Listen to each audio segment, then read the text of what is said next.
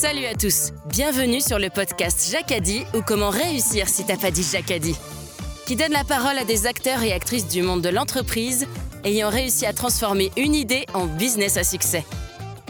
Bonjour, moi c'est Cyril Marie, je suis entrepreneur depuis une vingtaine d'années dans la communication digitale et je dirige Inspire Studio, cofondateur de la French Tech en région Rhône-Alpes, je suis passionné par les belles histoires d'entrepreneurs.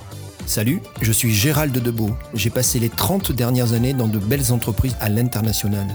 J'ai décidé de poser mes valises dans la région pour créer Brooklyn qui accompagne des dirigeants ambitieux et exigeants. Cyril et Gérald, à travers leur passion pour le monde de l'entreprise, ont créé les podcasts Jacadi pour vous partager des histoires d'aventurières et d'aventuriers inspirants de l'entrepreneuriat. Positif, pragmatique et surtout persuasif.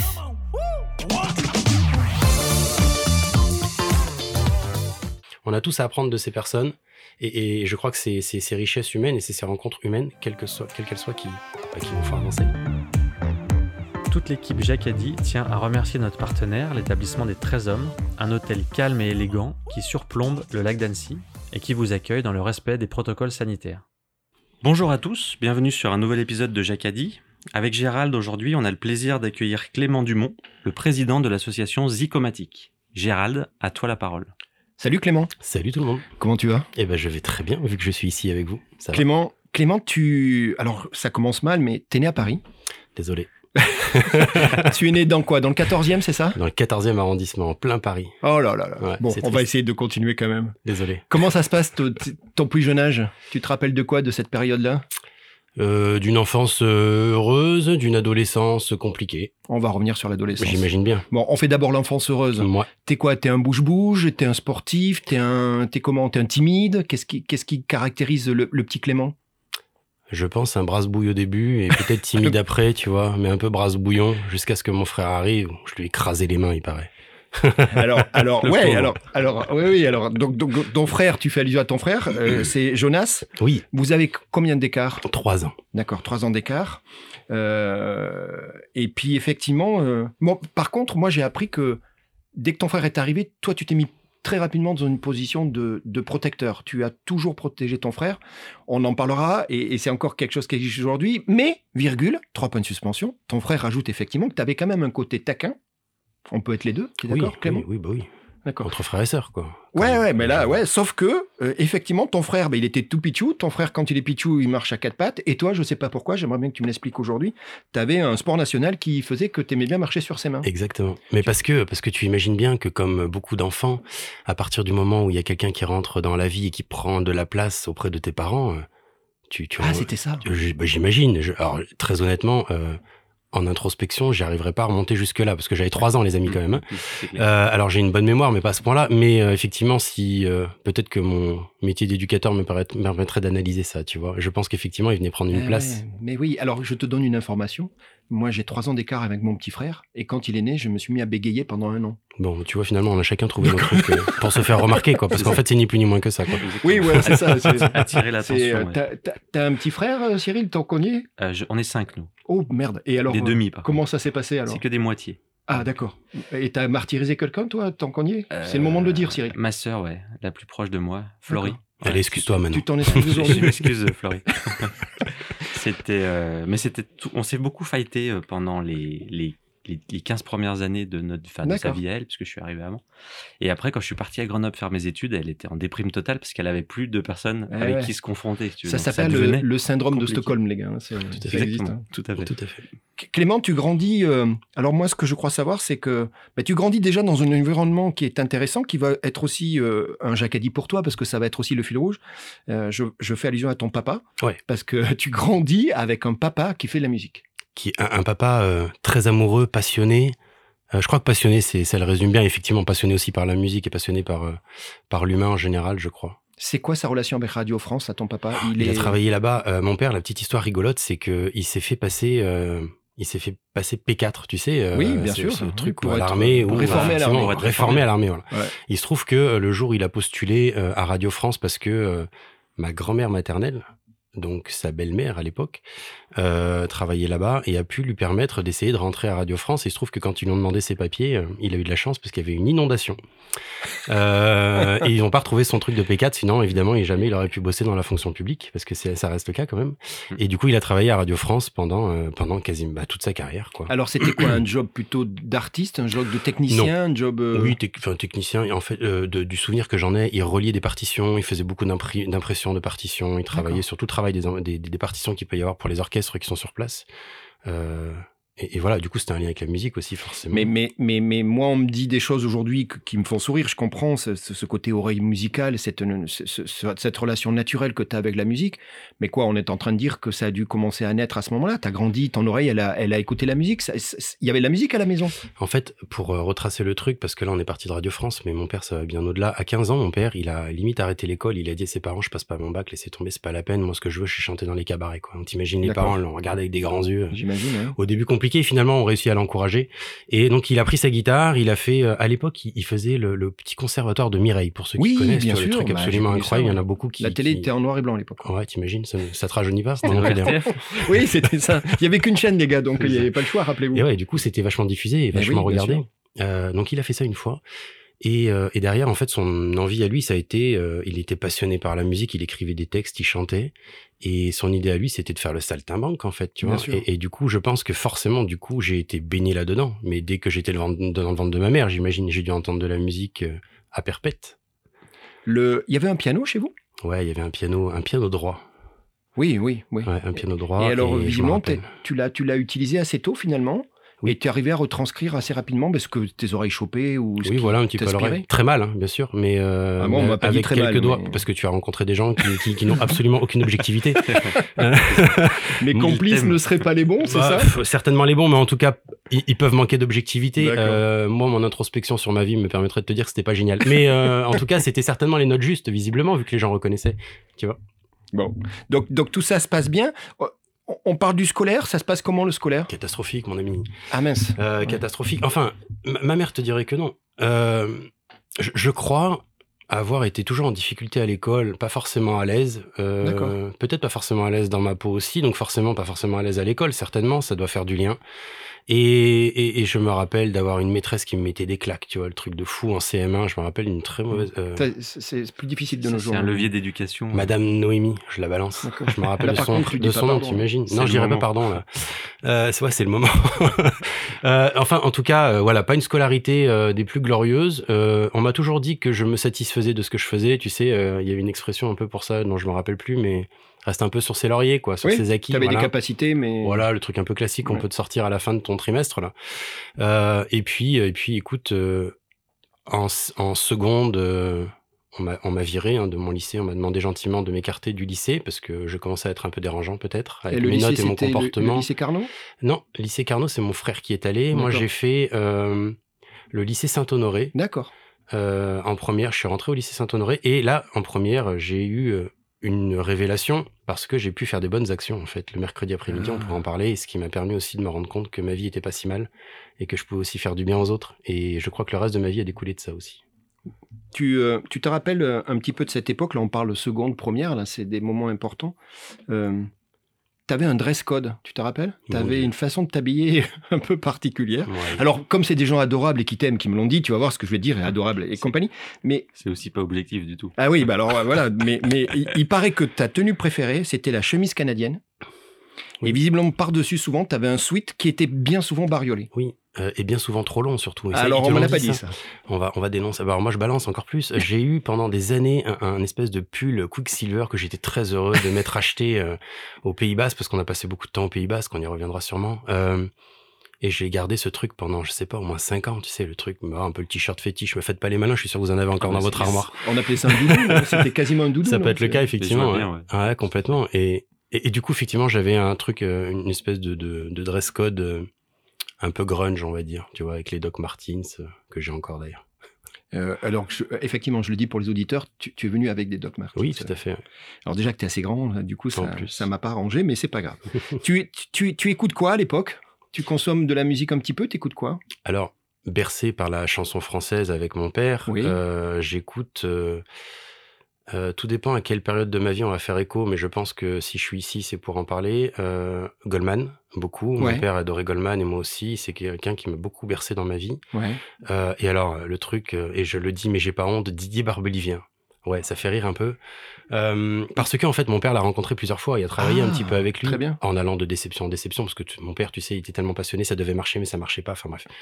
Euh, et effectivement, des chansons comme À toutes les filles que j'ai aimées avant. Et tu oui, sais, ce genre de choses. euh, Voilà, a bercé un peu une partie de mon enfance et me faisait rêver parce que, du coup, c'était quand même, à l'époque, euh, et c'est toujours d'ailleurs un grand parolier, Bien je sûr, trouve, quelqu'un qui écrit particulièrement bien euh, et qui écrit beaucoup pour les autres. Euh, et, et du coup, voilà, ça me faisait rêver. Ces, ces, ces grands chanteurs qu'en plus que dont mon père accédait, il commençait à accéder un petit peu à ça. C'était le côté un peu rêveur, quoi. Il y avait de la- de l'anglo-saxon aussi, il y avait du REM, des trucs comme ça à un moment? Ouais, c'est vrai, exact. T'es allé vers, du, Euh, vers ce truc-là, ouais, un peu plus rock, un peu ouais, plus. euh, euh, même Brian Adams, pour être ah précis. oui, Brian Adams. Please forgive me, C'est rigolo rappelle. parce qu'on en parlait la semaine dernière euh, du Bah, style Brian Adams bah oui, avec Hervé Paul. Ouais, on a presque reçu Brian Adams.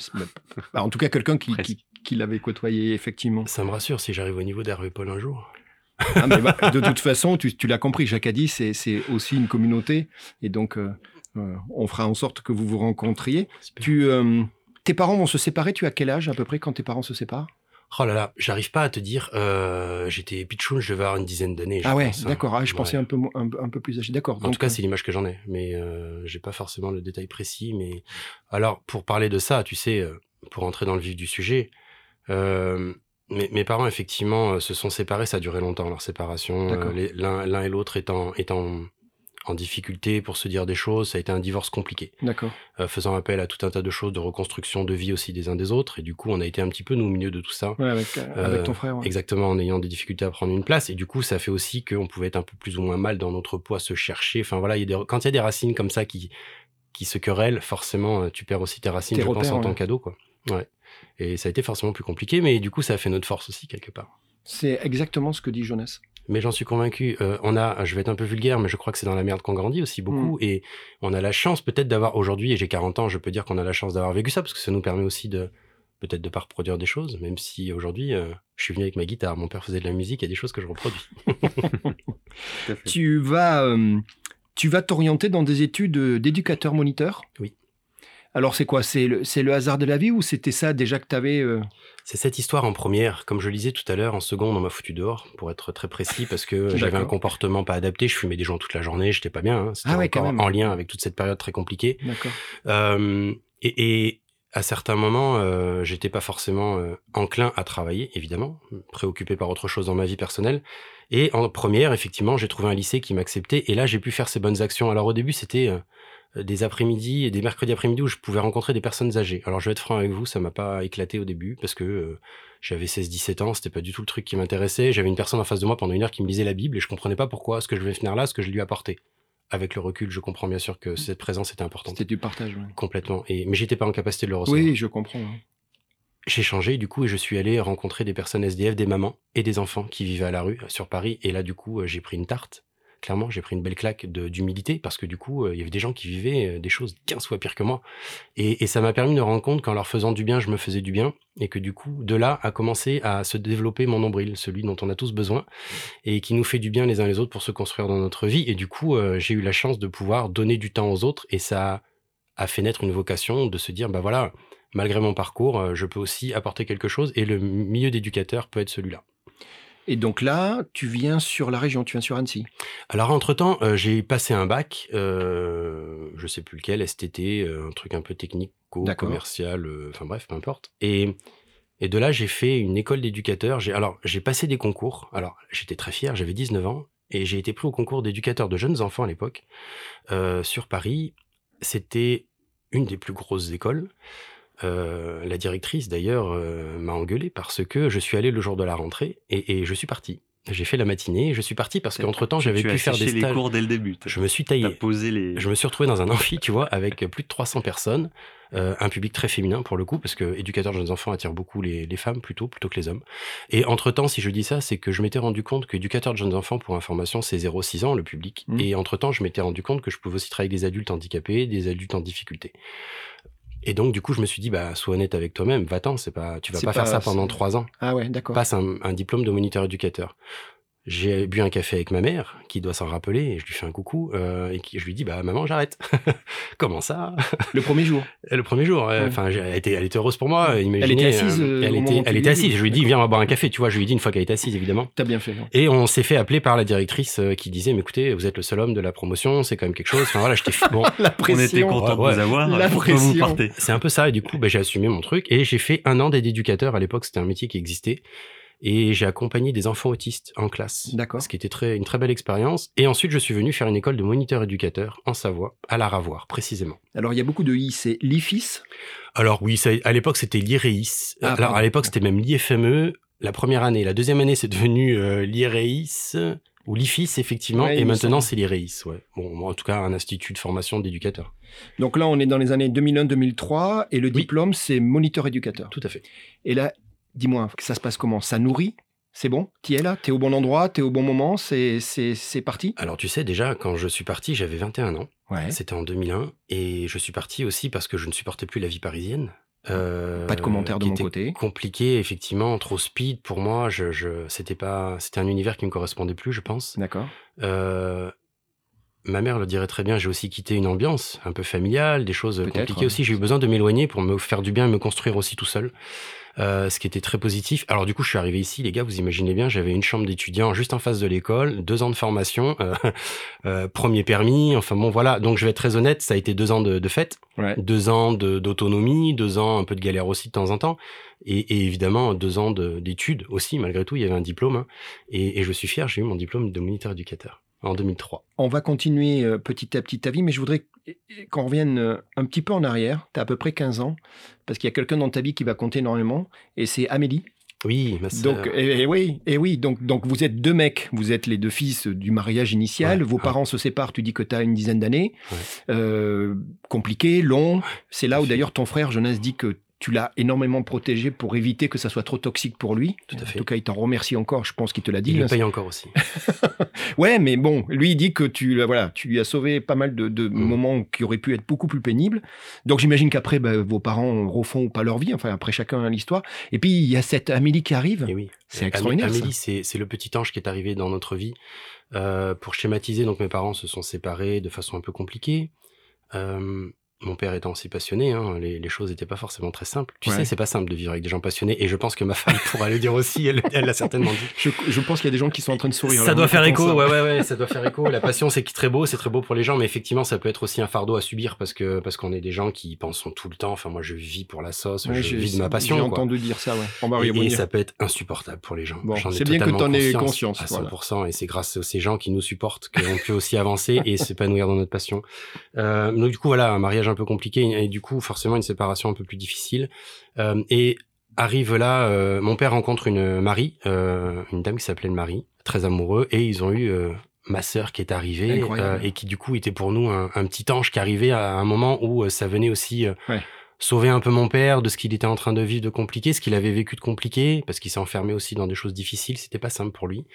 Euh, et du coup, ma sœur qui arrive avec euh, bah, beaucoup de bien, un enfant quoi, Ouais. euh, neutre, Ingénu. euh, complètement, puis neutre, puis tu vois, euh, libre de tout ressenti, Donc elle a joué ce, ce liant totalement. qui a été pas mal. Alors, il y a quelque chose qui me fait sourire, mais on commence à se connaître tous les deux, donc je suis pas surpris. Tu n'as pas dit ma demi-sœur, tu as dit ma sœur. Ah, c'est ma- parce que pour moi, euh, ouais, ouais, ouais, c'est pas, c'est Mais tu, pas tu quelque comprends que je le, je le chose- note. Tu, tu as 100% T'aurais raison. C'est euh, officiellement une demi-sœur. Oui, voilà, c'est ça. ouais. Mais euh, effectivement, c'est non, c'est ma sœur quoi. Clairement, on est liés à vie quoi. C'est pas c'est pas quelqu'un que je ne reverrai pas s'il se passait quoi que ce soit. C'est vraiment quand je monte à Paris, je la vois, c'est un impératif. Et il y a pas plus tard que trois jours, mon frère et ma sœur étaient en train de se voir, ils m'ont appelé. Enfin voilà, sûr, cool. on est très liés. C'est c'est ouais, un bout de mon cœur.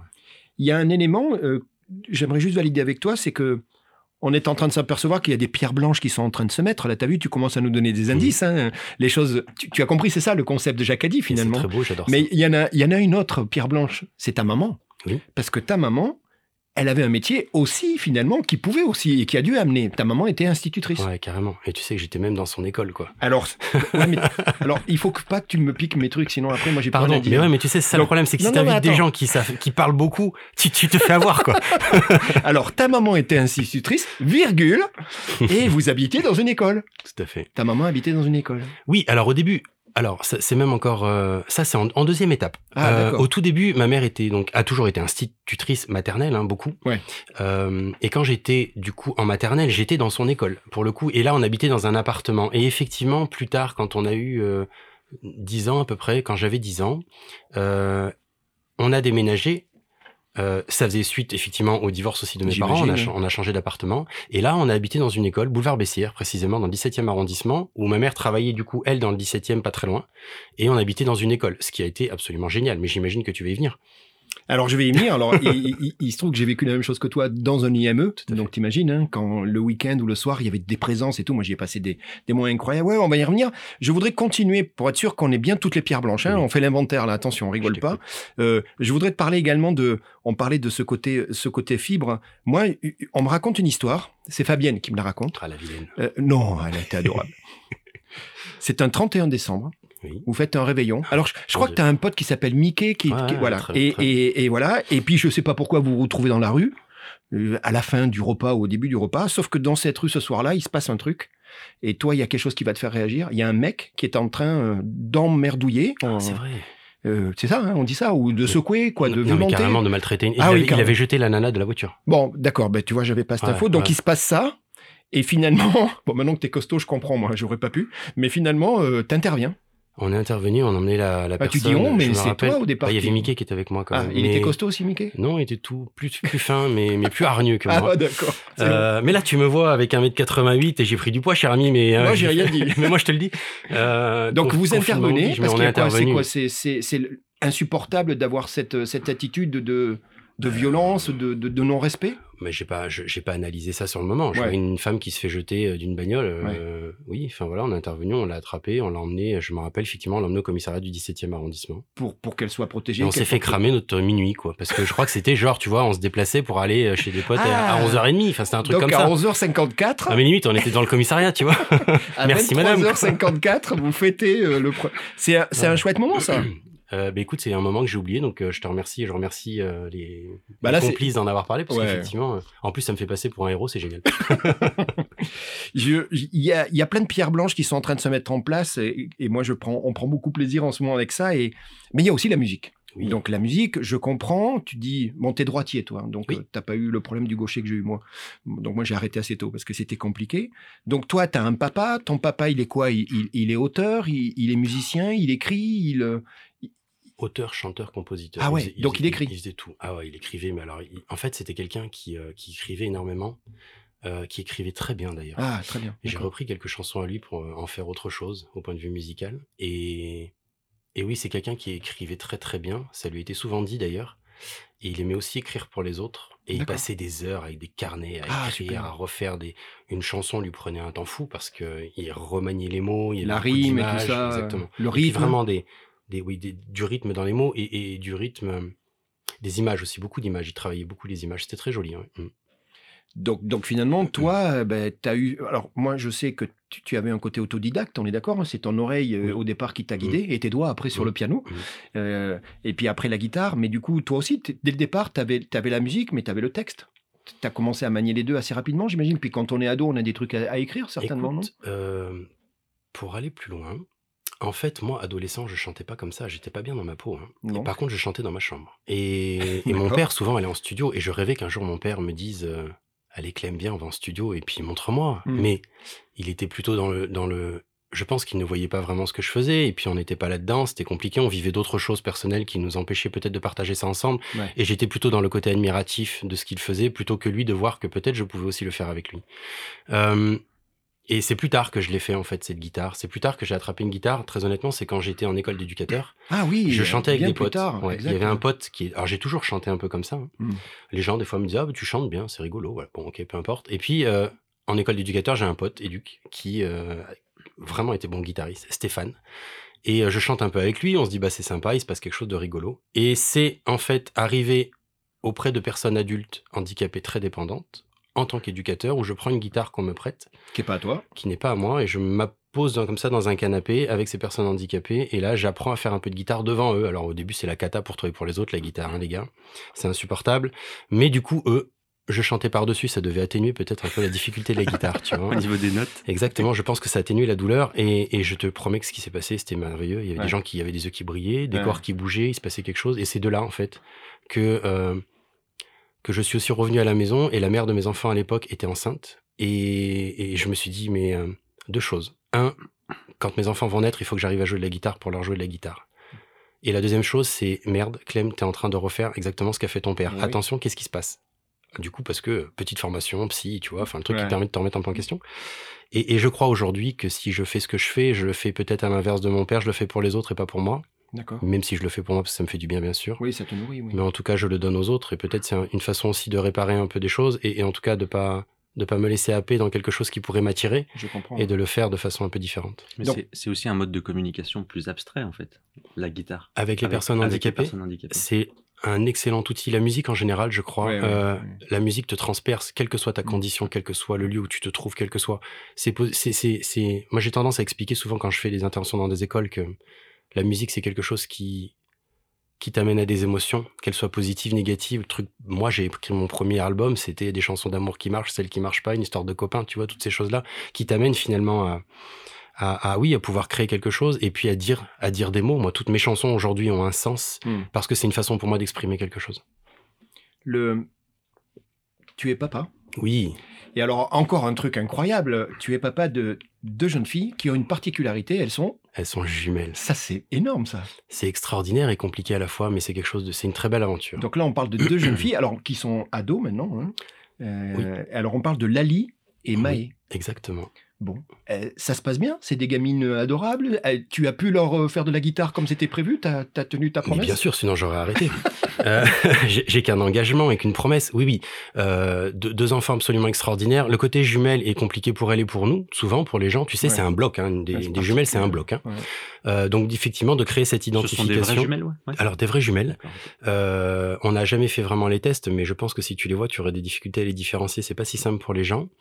Euh, elles peuvent en souffrir de temps en temps, c'est pas simple. hein. Ouais, les jumelles, les jumelles, les jumelles. Non, moi, moi c'est Maë, moi c'est Lali, et Ouais, c'est vraiment, certes, une entité très forte, mais malgré tout deux individus. Et, euh, et bien sûr, je suis un papa très heureux, très fier des enfants qui sont, euh, qui ont grandi, je l'espère, et je le ressens dans, dans beaucoup de bienveillance euh, Mm. envers les autres, dans le fait de donner aussi beaucoup. Enfin, je veux dire, pour le coup, elles sont en miroir avec moi, et on a cette culture aussi que mon père nous a appris. on, on, on aime, en tout cas, j'aime leur apprendre. Ma femme te dirait qu'elle elle le disent pas beaucoup. Elle- D'ailleurs, c'est vrai, elles le disent pas, mais j'aime cette politique du je t'aime et je t'emmerde. Mm. Euh, c'est-à-dire être en capacité de dire à quelqu'un je t'aime et je t'emmerde, Ouais, mais de façon très amicale et amoureuse, mais effectivement de pouvoir dire ce qu'on ressent. Et je- j'espère en tout cas créer cette complicité avec elle. Bon, elles, elles vont écouter ce, ce- ce- ce témoignage, elles vont écouter ton jacadi, donc ça sera un moment aussi. Alors, moi, j'ai une question, mais il y a un piège, mais tu vas tomber dedans, donc je te le dis avant. Le, tu, es, tu es un type de papa, euh, t'es papa poule, papa gâteau, t'es quel type de papa? Poule, très poule. Ah, mais t'as perdu, parce que moi, je pense que t'es aussi un papa gâteau, puisqu'il paraît que t'as un problème avec les profiteroles et les gâteaux au chocolat. J'adore ça, effectivement. Alors, donc, t'étais les deux, effectivement, tu vois, le piège s'est refermé, je suis désolé. c'est mignon. Oui, oui, t'es très fan Non, des mais il paraît que t'étais un sacré papa poule. Mais on parle de chasse au trésor dans le parc où t'organises des trucs pour tes filles et compagnie. Enfin, y a, y a, y a, tu es corps et âme pour euh, faire éveiller tes enfants, les- tes filles, pardon, les faire grandir et compagnie. T'as Ouais. ce côté-là, quoi. J'ai j'ai beaucoup de chance. euh, en tant qu'éducateur, quand mes enfants sont nés, je travaillais soit le matin, soit l'après-midi. Donc déjà, avec les jumelles, il faut savoir que tu as le droit à un mois de congé parental, de paternité. Euh, ce qui fait qu'évidemment, je l'ai pris dès qu'elles sont nées. Euh, et ensuite, ça m'a permis de passer un mois avec elles pour apprendre à se découvrir, parce que j'ai aussi travaillé euh, plus tard. Et je... Non, quand mes filles sont nées, je sais plus. Non, c'était après. J'ai travaillé aussi dans le milieu de la petite enfance en difficulté. euh, et, et effectivement, j'ai beaucoup de chance parce que j'ai pu avoir beaucoup de temps avec mes enfants dès les premiers jours de leur vie. Ouais, c'est important. C'est câlin, c'est toucher, euh, Ouais. les bains. Je passais deux heures à donner des bains. Euh, leur Oui, parce que aussi, t'avais bien tout sûr. fois deux, mais- toi, hein, on est d'accord. hein. Euh, et c'est pas simple. tout, tout le- tout le bonheur et toute la galère aussi. La- oui, mais je- galère je- fois deux, bonheur fois deux. Voilà, je vous le passe à deux, mais la, la- gastro fois deux, c'est pas cool. tu vois. Et, et bien sûr, Ça, les, le jumelles, galère. les jumelles le font en même temps, tu sais. Enfin, c'est Ah, le côté bah, sympa. faire, Et ouais, Sinon, c'est pas marrant. mais les câlins aussi. Et, et du coup, oui, je, voilà, je, je pense avoir eu la chance de passer beaucoup de temps avec mes enfants. Euh, J'espère, alors je leur ai appris beaucoup de choses. On a passé pas mal de temps à faire des choses ensemble, à nager, à faire du patin, des rollers, du vélo. C'est cool, ça. Ouais, mais je crois que Je crois que j'ai une chance énorme, c'est d'avoir pu. Alors certes, j'ai un métier qui m'a pas permis de gagner des milliers et des cents. Euh, par contre, ce métier m'a permis de passer du temps avec mes enfants et ça, je crois que ça n'a pas de prix parce que je connais beaucoup de gens qui travaillent énormément, qui travaillent plus de 70 heures par semaine et qui finalement passent à côté de leurs enfants parfois. C'est possible. Euh, et, et, ça peut être compliqué à subir. Et, et j'ai cette chance de pouvoir. Et nous avons cette chance finalement les uns les autres de pouvoir avoir vécu ça, quoi. Mm. Clément, nous sommes en 2006. Et puis là, il va se passer euh, peut-être finalement la concrétisation de toutes ces paires blanches que dont on a parlé. À un moment, tu vas créer euh, euh, un, un, un, réceptacle pour les mettre ensemble. Et ce réceptacle, euh, toute ton expérience, c'est une association Mmh. qui s'appelle Zicomatic. Et on rigole tous les deux parce que je t'ai dit pourquoi pendant très longtemps je lisais Zigo. Et tu m'as dit, Gérald, ne sois pas coupable, tu as raison.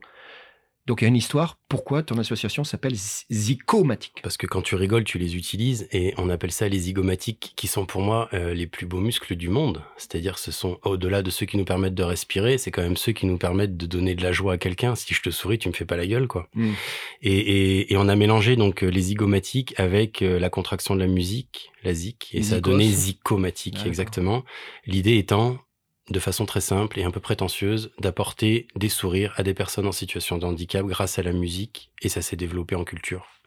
Donc on va en parler parce que cette association, ben, elle, a, elle a 15 ans, hein, donc Oui. euh, c'est pas rien. Mais au départ, c'est tes, tes jeux, tes nous. Donc comment, comment ça se passe au début Tu es tout seul, tu as, plutôt une vision.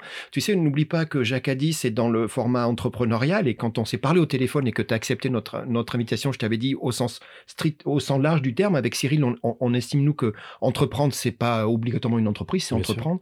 Et là, c'est une sacrée entreprise. En 2006, tu te lances dans, dans cette mission. C'est quoi? T'es es un croisé des temps modernes? T'as Je suis quelqu'un qui, je l'expliquais tout à l'heure, a pris sa guitare un jour et a appris à en faire, à chanter un petit peu devant des personnes handicapées et qui a vu l'attrait que ça pouvait avoir. Et de fil en aiguille, on a créé un groupe de musique avec des copains. Je vous fais pas de dessin, un à la batterie, etc. Un qui était éduc, euh, une autre qui était soignante, etc. Et puis l'idée a été de répéter entre nous, le plaisir de jouer déjà ensemble, avec cet objectif de pouvoir offrir des concerts à des personnes handicapées, quel que soit leur handicap, euh, quel que soit leur âge, on s'en contrefou, quoi euh, avec juste ce plaisir de partager ces moments-là. Et, et on a été happé par tout ça, et ça s'est développé effectivement de façon un peu plus importante Il après. avait un nom, ce groupe? Zicomatique, du même nom. Ah oui, d'accord, très bien, Ce qui a pardon. pu faire l'amalgame au départ, d'ailleurs, de pas mal de gens qui m'ont dit au début, oui, vous devriez différencier. Ben non, on différencie pas du tout.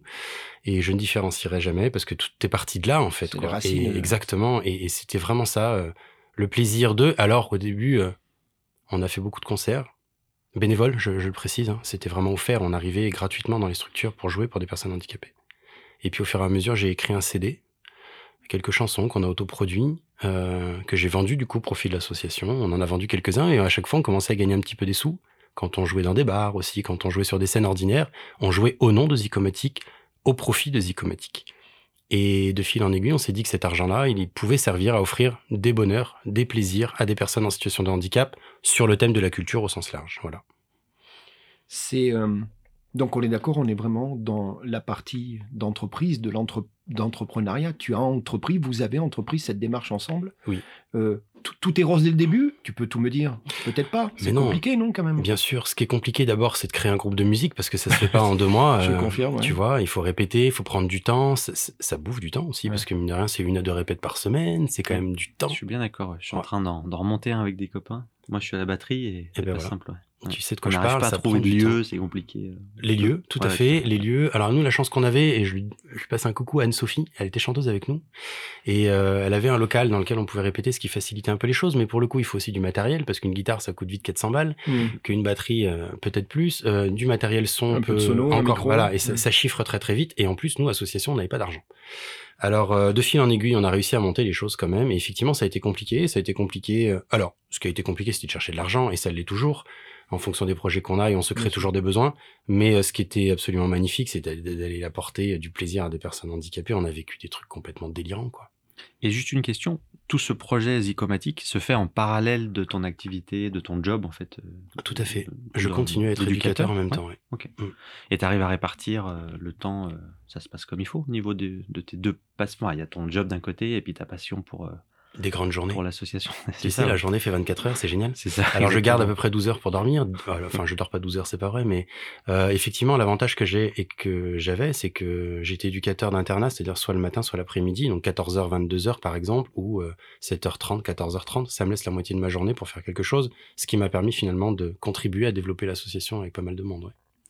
Il y avait pas mal de spectacles, de concerts dans l'association. Euh, euh, il, y a, il y a un mythe urbain qu'il faut que je te dise. Il paraît que tu finis obligatoirement toujours pieds nus. Mais regarde, tu remarqueras que quand je suis arrivé ici, j'ai fait quoi? T'as enlevé tes chaussures. Si je me sens bien, je vous jure, je Donc- pense que donc- c'est c'est un bon signe, les gars. Donc c'est pas un mythe. les- C'est pas un mythe. Non, non, tu finis toujours pieds nus. Mais alors, Mais euh, qu'est-ce ouais, qui t'arrive? Ça va euh, Qu'est-ce qui se passe je m'enracine. C'est le côté Ah. grunge. C'est pas Kurt Cobain qui est Tu peux toujours aussi, on peut penser ça, mais je pense que c'est une façon, je sais pas, T'as le, De me le mettre à l'aise, en fait. avec. euh.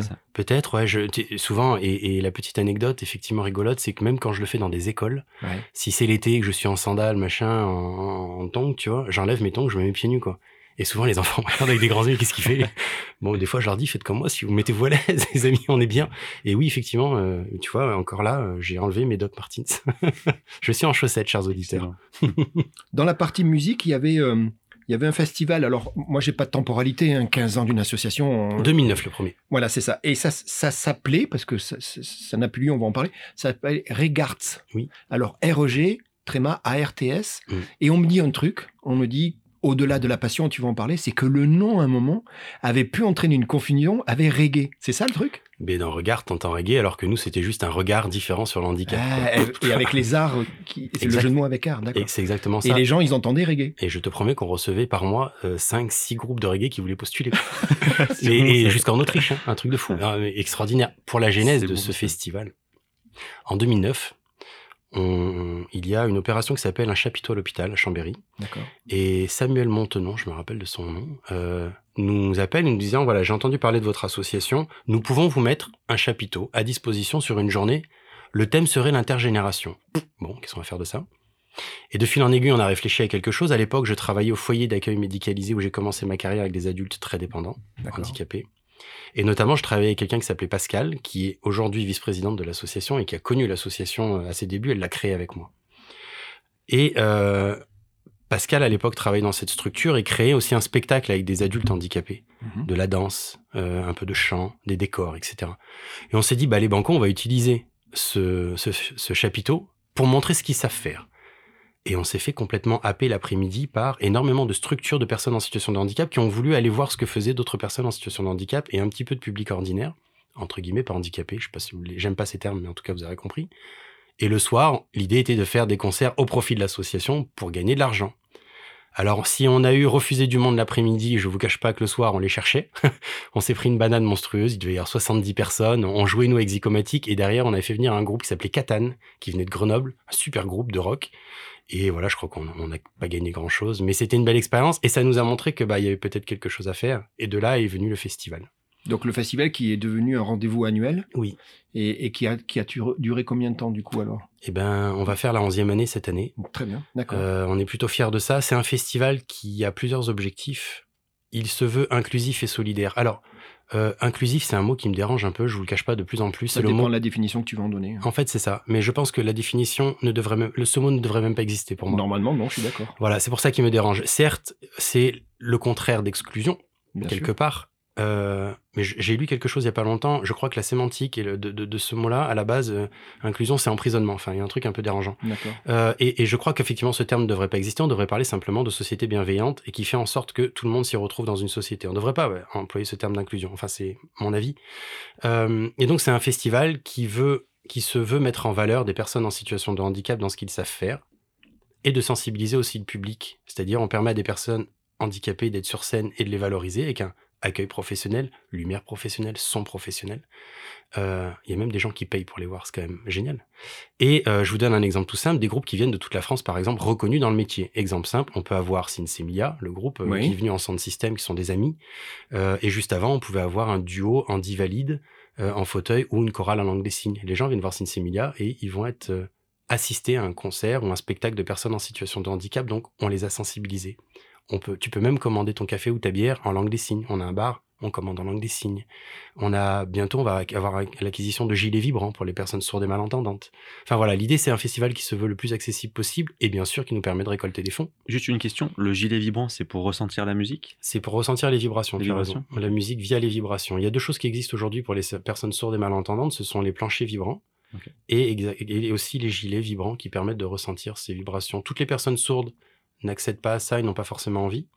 Euh, mais il y en a quand même pas mal et je crois qu'on se doit d'essayer de l'avoir pour que mm. s'il y en a deux ou trois qui veulent le vivre, puissent le vivre. Mais une chorale en langage des signes, ça doit être dingue ça. J'aurais plaisir de vous la montrer. Je connais une chorale qui s'appelle Les Mains pleines de voix. Euh, d'ailleurs, je suis aussi euh, élu dans une commune à la Ravoir, pas très loin d'ici. On vient de créer un film, un, reportage d'un quart d'heure sur, sur cette chorale où je leur pose des questions et c'est absolument magnifique parce que ça vient chorégraphier quelque chose, peut-être qu'on en parlera tout à l'heure, mais j'ai eu la chance de passer euh, cinq ans de ma vie avec une interprète en langue des signes sur scène avec moi qui est décédée il y a un an, qui s'appelle Florence, qui s'appelait Florence, qui s'appelle toujours, euh, et avec beaucoup d'émotion. Et du coup, elle, ça vient chorégraphier vraiment une chanson, c'est absolument magnifique. quoi. C'est une dimension supplémentaire. C'est extraordinaire.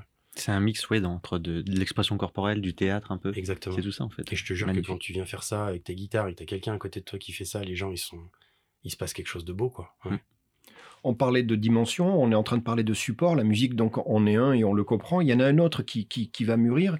Et, pour, euh, et pour la petite histoire, et je te l'ai dit quand on s'est contacté, c'est là où moi j'ai identifié Zicomatique. C'est la photo. Oui. Euh, et oui, moi, je te cacherai pas que ça, ça m'a. Ouais, euh, c'est, c'est, il y a beaucoup de, beaucoup d'expositions itinérantes, hein, de, où tu mets en valeur, en avant. alors moi, c'était plutôt des jeunes. C'était des, jeunes ou des jeunes adultes, mmh. euh, trisomiques mmh. en l'occurrence, mmh. avec des photos mais incroyables, de la lumière, de l'amour. Euh, enfin, moi, je te l'avais dit, hein, la photo, elle m'a scotché, mais tu sais d'où je viens, donc tu as compris pourquoi. Ça, ça c'est également euh, un, média pour vous vachement important, la photo?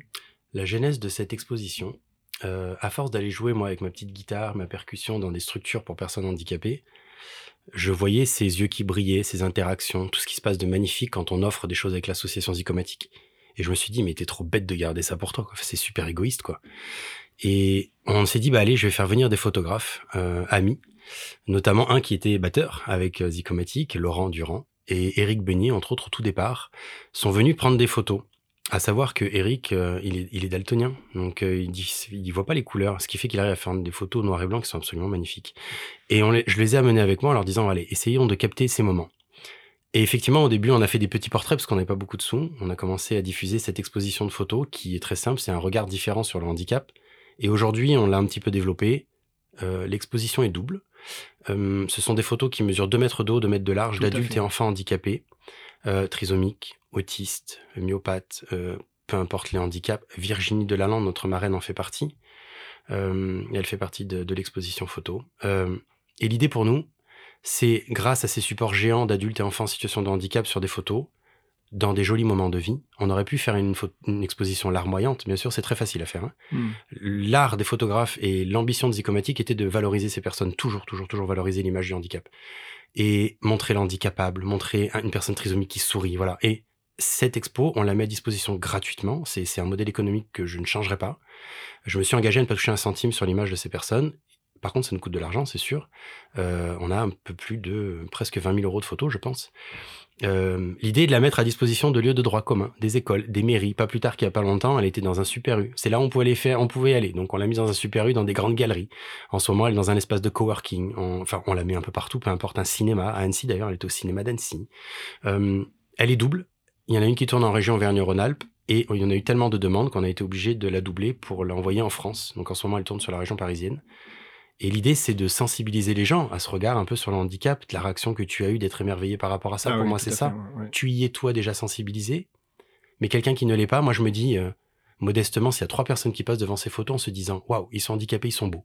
Hmm. Euh, waouh, ils ont l'air heureux. Hmm. Et ben déjà j'ai enlevé le cliché de euh, ouais, le handicap c'est ça c'est triste. Le handicap ça fait peur. évidemment, le handicap peut faire peur, je le respecte et je prône le fait de pouvoir demander aux gens de le reconnaître. Bien sûr. Mais euh, grâce à cette expo, j'espère qu'on sensibilise et qu'on valorise l'image de ces personnes. Alors, alors mon témoignage perso, et tu le sais, c'est oui, mille fois oui, cent mille fois oui. Euh, et c'est un, c'est un format donc effectivement qui était qui, en lui-même déjà est, annonciateur de, de bien-être, de joie et compagnie. Puis les, puis les frimousse quoi. Enfin, tu le sais très bien. C'est voilà, moi je suis, je suis amoureux de ça. Il y a il y a un autre support, et je crois que d'ailleurs, euh, tu, tu, en viens là ce matin pour nous rejoindre dans les studios de Jacadis, c'est, tu as mis en place, vous avez mis en place les petits déj. Oui.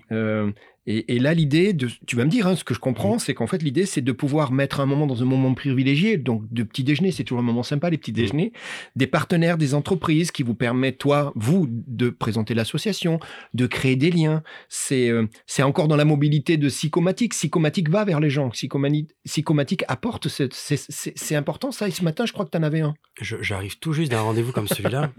Euh, ce qui est extraordinaire, pour être franc avec vous, c'est que ça fait euh, maintenant trois mois que je suis en vacances et en arrêt et je suis débordé de coups de de choses comme ça. Euh, tu sais, vous connaissez certainement que moi et les auditeurs aussi euh, connaissent les réseaux, ce qu'on appelle des réseaux bénis, un petit peu des, des, réseaux de business euh, où les gens entre eux se recommandent. Tout à fait. J'ai eu la chance d'être invité dans plusieurs réseaux comme ça où, bon, tu te lèves très tôt quand même parce que c'est à 7 h le matin. Ouais, exact. Voilà. alors quand par exemple, j'en ai fait un à, Annecy et j'arrivais de Chambéry, il neigeait gros comme ça. mais bon, je peux pas me permettre de dire non, quoi, parce que je peux pas me permettre de passer à côté de l'occasion de rencontrer quelqu'un qui pourrait nous aider. Et j'en ai fait plusieurs et ça, je vais être très honnête, ça n'a jamais vraiment marché. J'ai jamais eu de, vraies touches. Et je me suis dit, mais en fait, Clément, ok, maintenant tu veux développer l'association, crée ton réseau à toi. Euh, on a un super réseau, invite des gens. Et donc, du coup, c'est un truc gratuit. enfin, voilà. Et l'idée pour nous est de créer un petit déjeuner chez un partenaire pour valoriser le partenaire. Exemple, ce matin, nous étions euh, dans la nouvelle académie du Chambéry Savoie-Mont-Blanc handball, parce que le fonds de dotation du Chambéry Savoie-Mont-Blanc handball. Sacrée institution, un club de, handball.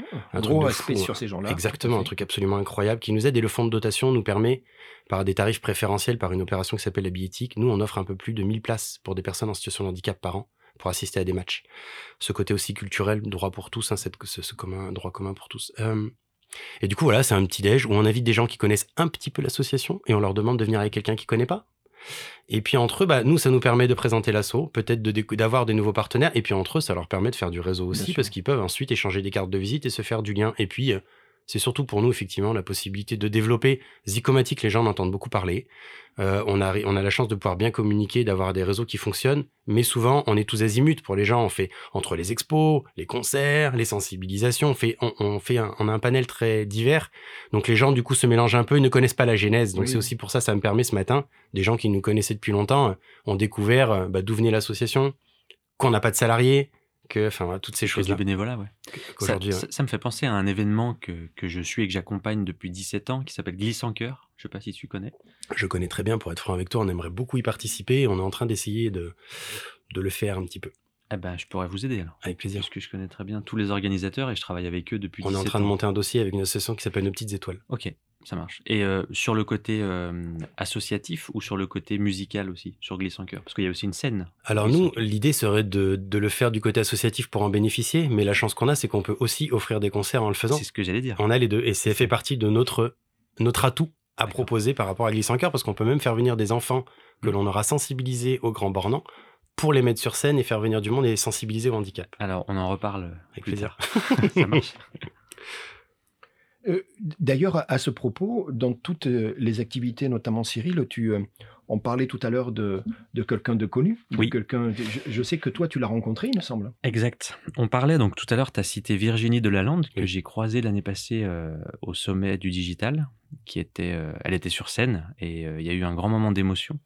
Je, te laisserai la présenter, en parler. Je crois que c'est Virginie est avocate et elle est, euh, sourde, est sourde, il me semble. Elle est née sourde, elle est, sourde de naissance et c'est la première avocate sourde en France. Ça parle peut-être pas aux gens comme ça. Non mais c'est fou. Et euh, elle, a, elle a un contact et il y a, elle, elle, a une aura en fait qui est juste surpuissante. Enfin, en tout cas, c'est ce que moi j'ai ressenti. Est-ce que tu peux nous en parler un petit peu? Virginie, c'est peut-être une des femmes les plus solaires que j'ai rencontrées. Le plus euh, solaire Solaire, hormis ma femme, bien sûr. Bien évidemment. Euh, en tout cas, dans le monde associatif. Alors, pour faire simple, Virginie, effectivement, est née sourde euh, et elle a passé plus de 20 ans à faire de l'orthophonie. Aujourd'hui, Virginie, elle lit sur les lèvres et, elle parle un peu, on, la comprend.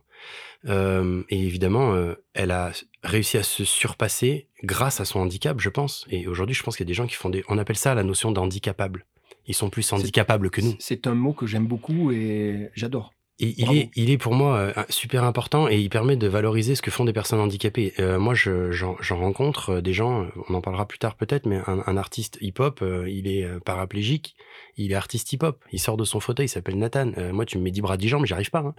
Euh, et Virginie, effectivement, pour revenir à elle, est donc la marraine de notre assaut, elle est absolument incroyable. Aujourd'hui, elle fait des grandes conférences dans, dans la France entière euh, pour, pour raconter son parcours. Pour, elle a une force aussi autour du handicap, de l'acceptation du handicap dans le milieu du travail, etc. Et, et les amis, elle est d'Annecy, euh, elle, elle, est de, elle est de la région d'autant plus. Et elle est venue un jour nous rencontrer sur l'exposition, d'ailleurs c'était au cinéma d'Annecy. Et on a eu un très joli contact et je me suis permis de lui demander d'être notre marraine de cœur. Elle a accepté et effectivement c'est quelqu'un d'absolument incroyable. Quoi. J'aimerais bien qu'on l'invite. Pourrait Pour, pour information, Virginie, l'année, il y a un an et demi, on a vécu un moment absolument extraordinaire. Dans le cadre de notre festival, on tend à sensibiliser aussi du monde et aussi des enfants, et on s'est tapé le culot de, au centre des congrès d'Aix-les-Bains, où il y a quand même euh, beaucoup de place. On a réuni 800 enfants du CP au BTS euh, dans cette grande salle, et sur scène, il y avait Virginie Delalande qui témoignait. Il y avait euh, David Smetanine, qui est un athlète paralympique de natation qui représente les Jeux 2024, qui représente la France euh, et des enfants en situation de handicap à, qui, à qui on a enregistré un projet d'album. Et à tous ces enfants, j'ai été allé les rencontrer dans les écoles avant. Et donc Virginie leur a permis d'être sensibilisés à tout ça et on avait fait une sensibilisation géante. C'était absolument mais délicieux et redoutable d'entendre tous ces enfants chanter quelques chansons qu'on a fait avec eux. Et dis-toi que 800 gamins qui chantent une chanson que l'on a qui s'appelle Simon Corps et qui le font en plus en langue des signes en même temps avec Virginie, c'était absolument extraordinaire quoi, Tu as la passion en toi? je crois. C'est. Bah, la première fois qu'on s'est parlé au téléphone, tu sais, au, au travers du téléphone, on sent tout, tu le sais très bien. Et, et- et moi, je l'ai senti, et nous, on est très, très fiers et très contents que tu sois là. Il y a un engagement que j'aimerais qu'on parle deux minutes. Tu, tu en as fait allusion tout à l'heure, j'aimerais qu'on y revienne parce que, parce que, voilà, je te trouve, euh, j'aime beaucoup. Tu es conseiller municipal. Oui. Euh, et notamment, tu es dans, bien évidemment, le projet particulier de, euh, de handicap et de dépendance. On parle de la mairie de la Ravoire, qui est, qui est- qui est- qui est en Savoie. Euh, ça se passe comment? Euh, Dis-moi, parce que finalement, on pourrait imaginer de l'extérieur que euh, t'es pas dans le milieu euh, naturel. Et pour autant, tu as une mission aussi dans ce milieu-là. Co- comment ça se passe?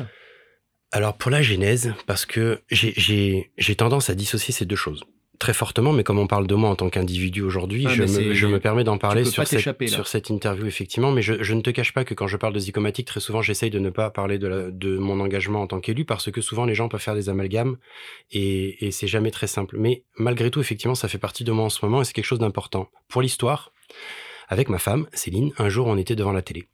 Et on faisait comme peut-être beaucoup de Français qui regardent la télé et qui voient par exemple des ministres, etc., des gens, bon. Euh, et on râlait. On râlait, notamment à l'époque, c'était la ministre de la Santé. On râlait parce que ma femme, étant euh, anciennement aide-soignante à l'hôpital, euh, ben, on sait que l'hôpital est peut-être encore plus malade que les malades. C'est une catastrophe. Enfin, c'est compliqué en tout cas. Et, et du coup, on râlait, on râlait, on râlait, on râlait. Puis, quelques temps après, je reçois, j'appelle euh, à l'époque euh, le Alexandre Génaro qui était euh, élu à la Ravoir aux associations, euh, qui avait, euh, je l'appelle pour la pour l'association Zygomatique. Et puis, euh, de fil en aiguille, il m'explique qu'il va monter une liste sans étiquette politique euh, prochainement. Et je me suis dit, bah voilà, c'est peut-être l'occasion pour moi de d'apporter un regard sur le handicap qui dit conseiller, dit je ne fais que conseiller, je, je ne suis rien d'autre que des conseils. Et, et aujourd'hui, j'ai la chance de découvrir ça. C'est compliqué parce que c'est un univers avec l'association zygomatique, je peux aller très vite, Mm. je peux agir très vite, et je découvre que le côté euh, conseiller municipal, il faut prendre plus de temps, il y a Beaucoup- des beaucoup équipes, il faut ouais. voilà, ça Mm. peut être un petit peu difficile. Beaucoup, beaucoup, beaucoup. ouais. Et à la fois, je me rends compte qu'il y a des choses qui peuvent bouger. Ben, on parlait de gilets vibrants tout à l'heure. On fait l'acquisition là. D'ici une semaine, ils arrivent de gilets vibrants pour une salle de spectacle euh, qui est à la Ravoir. J'ai pu filmer il y a pas longtemps euh, la chorale en langue des signes pour essayer de les aider à valoriser ça. Euh, on essaye de, de créer une ville handi bienveillante, handi accueillante, euh, sensibiliser les gens, sensibiliser dans les écoles. Enfin voilà, c'est quelque chose que j'essaie d'apporter si je peux. En ce moment, on est en train d'exposer un, un jeune homme autiste Asperger euh, qui, qui est absolument incroyable, euh, qui fait du pop art, spécialisé dans le pop art, il est complètement impressionnant. Et, et voilà, l'idée c'est de mettre en valeur euh, le handicap toujours et de sensibiliser les gens. C'est la seule mission que j'ai là-dedans. Tu es quelqu'un de dévoué? C'est pas une question, hein, c'est une affirmation. Euh, tu es, tu es quelqu'un de positif? Oui. Tu es quelqu'un qui vit avec ce contact humain? Alors, tu as les manches courtes, mais euh, on a parfois des frissons hein, quand on parle de, de certaines, euh, certains événements.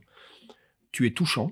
Quelqu'un de touchant. Attachant, il paraît. Ah non, ça, c'est pas moi qui l'ai dit. moi, je- Et puis, et puis tu as un côté euh, qui me fait rire parce que quand on s'est parlé la première fois, euh, limite, tu t'excusais. Tu te rappelles comment tu. Mais, mais t'es sûr, Gérald, mais pourquoi moi et compagnie? Et Mmh. c'est quelque chose que j'ai remarqué parce que je suis allé te voir sur les, les réseaux sociaux. Donc, on va parler de LinkedIn. Et voilà comment tu présentes ton association sur LinkedIn. Qui est cet envahis- envahisseur de réseaux sociaux? Je suis juste ici pour présenter notre association. Et quelques lignes plus tard, notre association essaie d'apporter des sourires. Le dialogue que tu as, le discours que tu as dans le format LinkedIn que, que- que Cyril aussi maîtrise bien, il est décalé, vous êtes d'accord? Parce que sur LinkedIn, tu ne demandes pas la permission. Sur LinkedIn, c'est plutôt l'assertivité. Tu y vas, et puis moi, j'ai fait ci, j'ai fait ça. Et toi, tu arrives sur tes bouts de pieds nus. hein. Rappelle-toi, tu as enlevé tes chaussures il y a quelques, il y a quelques minutes. Tu- le gères comment, ce LinkedIn? Ça va avec le média? Tu arrives quand même à, à rester intègre dans, te- dans tes valeurs? Moi, je, je l'adore, ton texte, mais il est un peu décalé par rapport à ce qu'on peut trouver sur ces réseaux très professionnalisés. Eh ben tant mieux, c'est encore mieux du coup. Parce que en fait, non, mais je crois que c'est ce que je suis. Effectivement, je je- j'ai aucune conscience de ce qu'on dégage et ce que je suis. Euh, je pense faire des choses bien. Je vais pas le mentir, bien sûr. Si je l'ai fait, c'est aussi pour me construire moi. Et aujourd'hui, ça me dépasse peut-être un peu. Euh, et je le redis, bien sûr, quand tu m'appelles et que tu me parles de ton parcours, ton histoire de vie, que ce que tu veux faire avec euh, les podcasts, bien sûr que je suis impressionné. Euh, là, il y a pas plus tard qu'il y a quelques jours, euh, j'ai été en visio avec Microsoft. Tu vois, moi, je comprends pas ce qui m'arrive, quoi.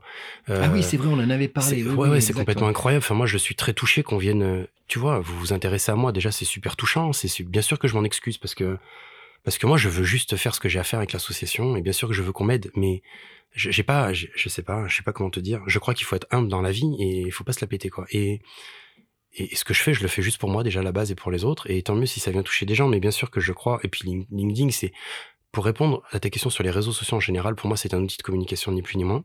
Et je l'utilise vraiment comme ça. Et il me permet, il nous a permis, si je suis là aujourd'hui, c'est parce que par ce réseau. C'est vrai, c'est Voilà. comme ça que je t'ai euh, attrapé, si je puis me Et permettre. d'autres, et d'autres, et Microsoft, c'est pareil. Bien Et, et, et- et j'utilise aussi ces réseaux pour communiquer sur ce qu'on fait. Alors, pas pour nous faire de la pub, ça en fait partie, mais aussi pour valoriser l'image des personnes handicapées. Moi, quand je suis à la guitare et que j'ai des personnes handicapées qui ont un smile, mais jusqu'aux oreilles, eh ben, je veux que ça se voit et je veux qu'on le montre. Et c'est pour ça que souvent on demande des droits à l'image aussi pour pouvoir montrer ça, parce que Mm. plus on va montrer ça, plus ce sera joli. Donc, je sais pas comment répondre à ta question. Euh, je crois que je le fais de façon naturelle, comme ça, et, et, et oui, je, je, je réalise pas en fait le truc. Et bien sûr, je m'excuse de déranger des gens des fois, tu vois. Enfin, je pense qu'on est un peu des envahisseurs, mais de, de choses positives, mais peut-être un peu envahisseurs quand même. Alors, ce qui est intéressant avec les réseaux sociaux, c'est que nul n'est obligé de regarder. De... Donc ça, c'est déjà la base. C'est-à-dire que oui, on a des murs avec des contenus qui apparaissent par affinité, par intérêt, par euh, viralité, mais on n'est déjà pas obligé de rentrer dans chaque contenu. Et euh, ce qui est pertinent, je trouve, c'est le- le- l'angle que tu prends, qui est plus émotionnel et qui attire plus l'attention. Donc en fait, c'est une stratégie euh, pour bien que les gens s'intéressent, comprennent, et c'est ce qui est, c'est ce qui est magique, je trouve, dans la manière de- d'aborder les réseaux sociaux en fait sur ta, ta C'est gentil. Je, après, encore une fois, je m'en rends pas compte. Moi, je fais un truc, je le publie. Voilà, Mhm. tu vois, parce que. Parce Oui, c'est je- authentique, tu sais. Il y a deux mots aujourd'hui dans la communication euh, sur les réseaux sociaux, et moi je vends des prestations dans ce domaine. D'accord. Je conseille des gens sur, sur la- la- le marketing digital. Les deux mots clés aujourd'hui qui sont fondamentaux, c'est l'authenticité et la créativité sur les posts en fait. Si tu associes correctement et si tu structures correctement ton contenu sur de l'authenticité et de la créativité, donc quelque chose d'un peu décalé qui peut surprendre, mais qui est très authentique, qui vient vraiment de vous, qui n'a pas été euh, fabriqué de toutes pièces, mais qui est juste un ressenti ou une expression de vécu, ça, ça marche, ça marche vraiment.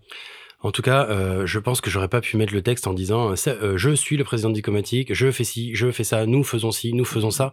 Je trouve que c'est super, c'est super prétentieux quoi, et qu'effectivement, euh, je crois que le côté humble doit rester. Enfin, c'est pas fait exprès en tout cas. Euh, Et, et c'est pour ça que c'est ce authentique. Voilà, c'est authentique, c'est ça répond à ce que tu dis. Je, je, je voudrais deux minutes qu'on revienne sur l'année 2012, qui est une année difficile pour toi, parce que tu vas perdre ton papa. C'est 2012, ok. Alors pour moi, c'était il y a effectivement quelques années et j'avais pas en tête le. Donc c'est 2012. Ok. Le 1er mai euh, 2012. Et euh, tu vas écrire à ton frère.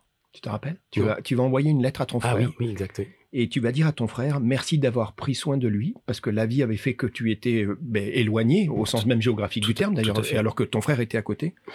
Et, euh, et je trouve incroyable euh, ce, ce moment où en fait euh, tu dis à ton frère Jonas, bah, tu vois, merci parce que c'est toi qui as joué le rôle du grand frère finalement. Et, euh, et, et, et donc tu as compris que j'ai discuté avec ton frère Jonas, bien évidemment, on a passé un super moment ensemble. Il, a, il, il, en a parlé tout de suite. Il a dit, mais Gérald, c'était incroyable. Il, il, est touché. Vous en avez reparlé après. Ouais. Alors, je sais qu'en plus, tu as pu, euh, grâce à ton frère, euh, dire au revoir à ton, à ton Ouais, papa, ce qui, est, ce qui est très important. Ouais. Ce que moi, j'ai pas pu faire, par exemple. et après, il y a des boucles que tu n'arrives pas à fermer. Toi, ça les fait. Et cette lettre-là, Jonas, il me dit, mais c'était incroyable, c'est Clément. C'est-à-dire qu'à un moment, tu as délégué ton rôle de grand frère à, à- à Jonas et tu l'as félicité en lui disant, mais tu vois, c'est chouette, cette lettre-là, c'était presque une chanson, sauf qu'il n'y avait pas la musique. C'est encore euh, ta capacité à écrire, à exprimer les choses? Pour la petite histoire, donc je me suis éloigné euh, physiquement de, Paris et donc forcément de ma famille également. Euh, mon père étant très passionné aussi, à un moment, mon père est devenu grand-père. On a inversé un peu le- les, dynamiques là. hein, et d'ailleurs, avec mes enfants, pour la petite histoire, ils ont convenu ensemble de se faire appeler Louloute et pas Papy, pas Pépé. Et j'en ai fait une chanson d'ailleurs qui s'appelle Louloute. Euh, et effectivement, on a vécu quelque chose de très fort avec mon père pour la petite histoire, pour que les gens comprennent. Euh, mon frère, du coup, était très en lien avec mon père, vu qu'il était sur Paris, il se voyait très régulièrement. Euh, mon frère était très passionné de mon père aussi, très amoureux de mon papa. Mon père qui a été en difficulté, mon frère l'a beaucoup, comment dire, investi dans, dans, dans ce qu'il vivait de difficile. Il avait beaucoup d'empathie, euh, Joe. Je pense que moi, j'ai réussi euh, à, à sortir un peu de cette empathie pour construire aussi ma vie de père, Bien pour sûr. le coup, et j'ai pas eu le choix. Et c'est ce qui m'a permis aussi de m'éloigner un petit peu. Et, et, et en même temps, ça a effectivement contribué à quelque chose de difficile parce que je me suis éloigné de mon père aussi quelque part. Bien sûr. Et, et aujourd'hui, je peux regretter de ne pas avoir passé plus de temps avec lui. Et effectivement, cette lettre fait suite au décès de mon père parce que mon père a eu un cancer foudroyant. Ça a été, euh, on l'a appris au mois de février, le 14 février, jour de la Saint-Valentin, un truc un peu bizarre. Euh, pour être sincère avec vous, au point de vue des dates, le 6 mai, non, le 6 avril, anniversaire de mes enfants, j'apprends que mon père a un cancer généralisé. Le 1er mai, mon père est décédé. Donc ça allait très vite. Et du coup, mon frère, entre-temps, était sur Paris, il faisait le lien. Bien sûr. Je suis monté le voir une ou deux fois à l'hôpital, etc. On a discuté, on a eu des conversations intéressantes avec mon père. Et effectivement, Joe, lui, faisait ce lien, lui amenait des fringues, allait euh, bah, lui donner une compote, allait le raser, allait le... voilà, il était là vraiment pour faire ce lien-là. C'était très très beau. Et du coup, j'ai délégué un petit peu euh, cette distance qui m'empêchait d'être avec mon père, je l'ai délégué à mon frère. Et il l'a fait de façon absolument merveilleuse. Je pense qu'il a beaucoup mûri grâce à ça.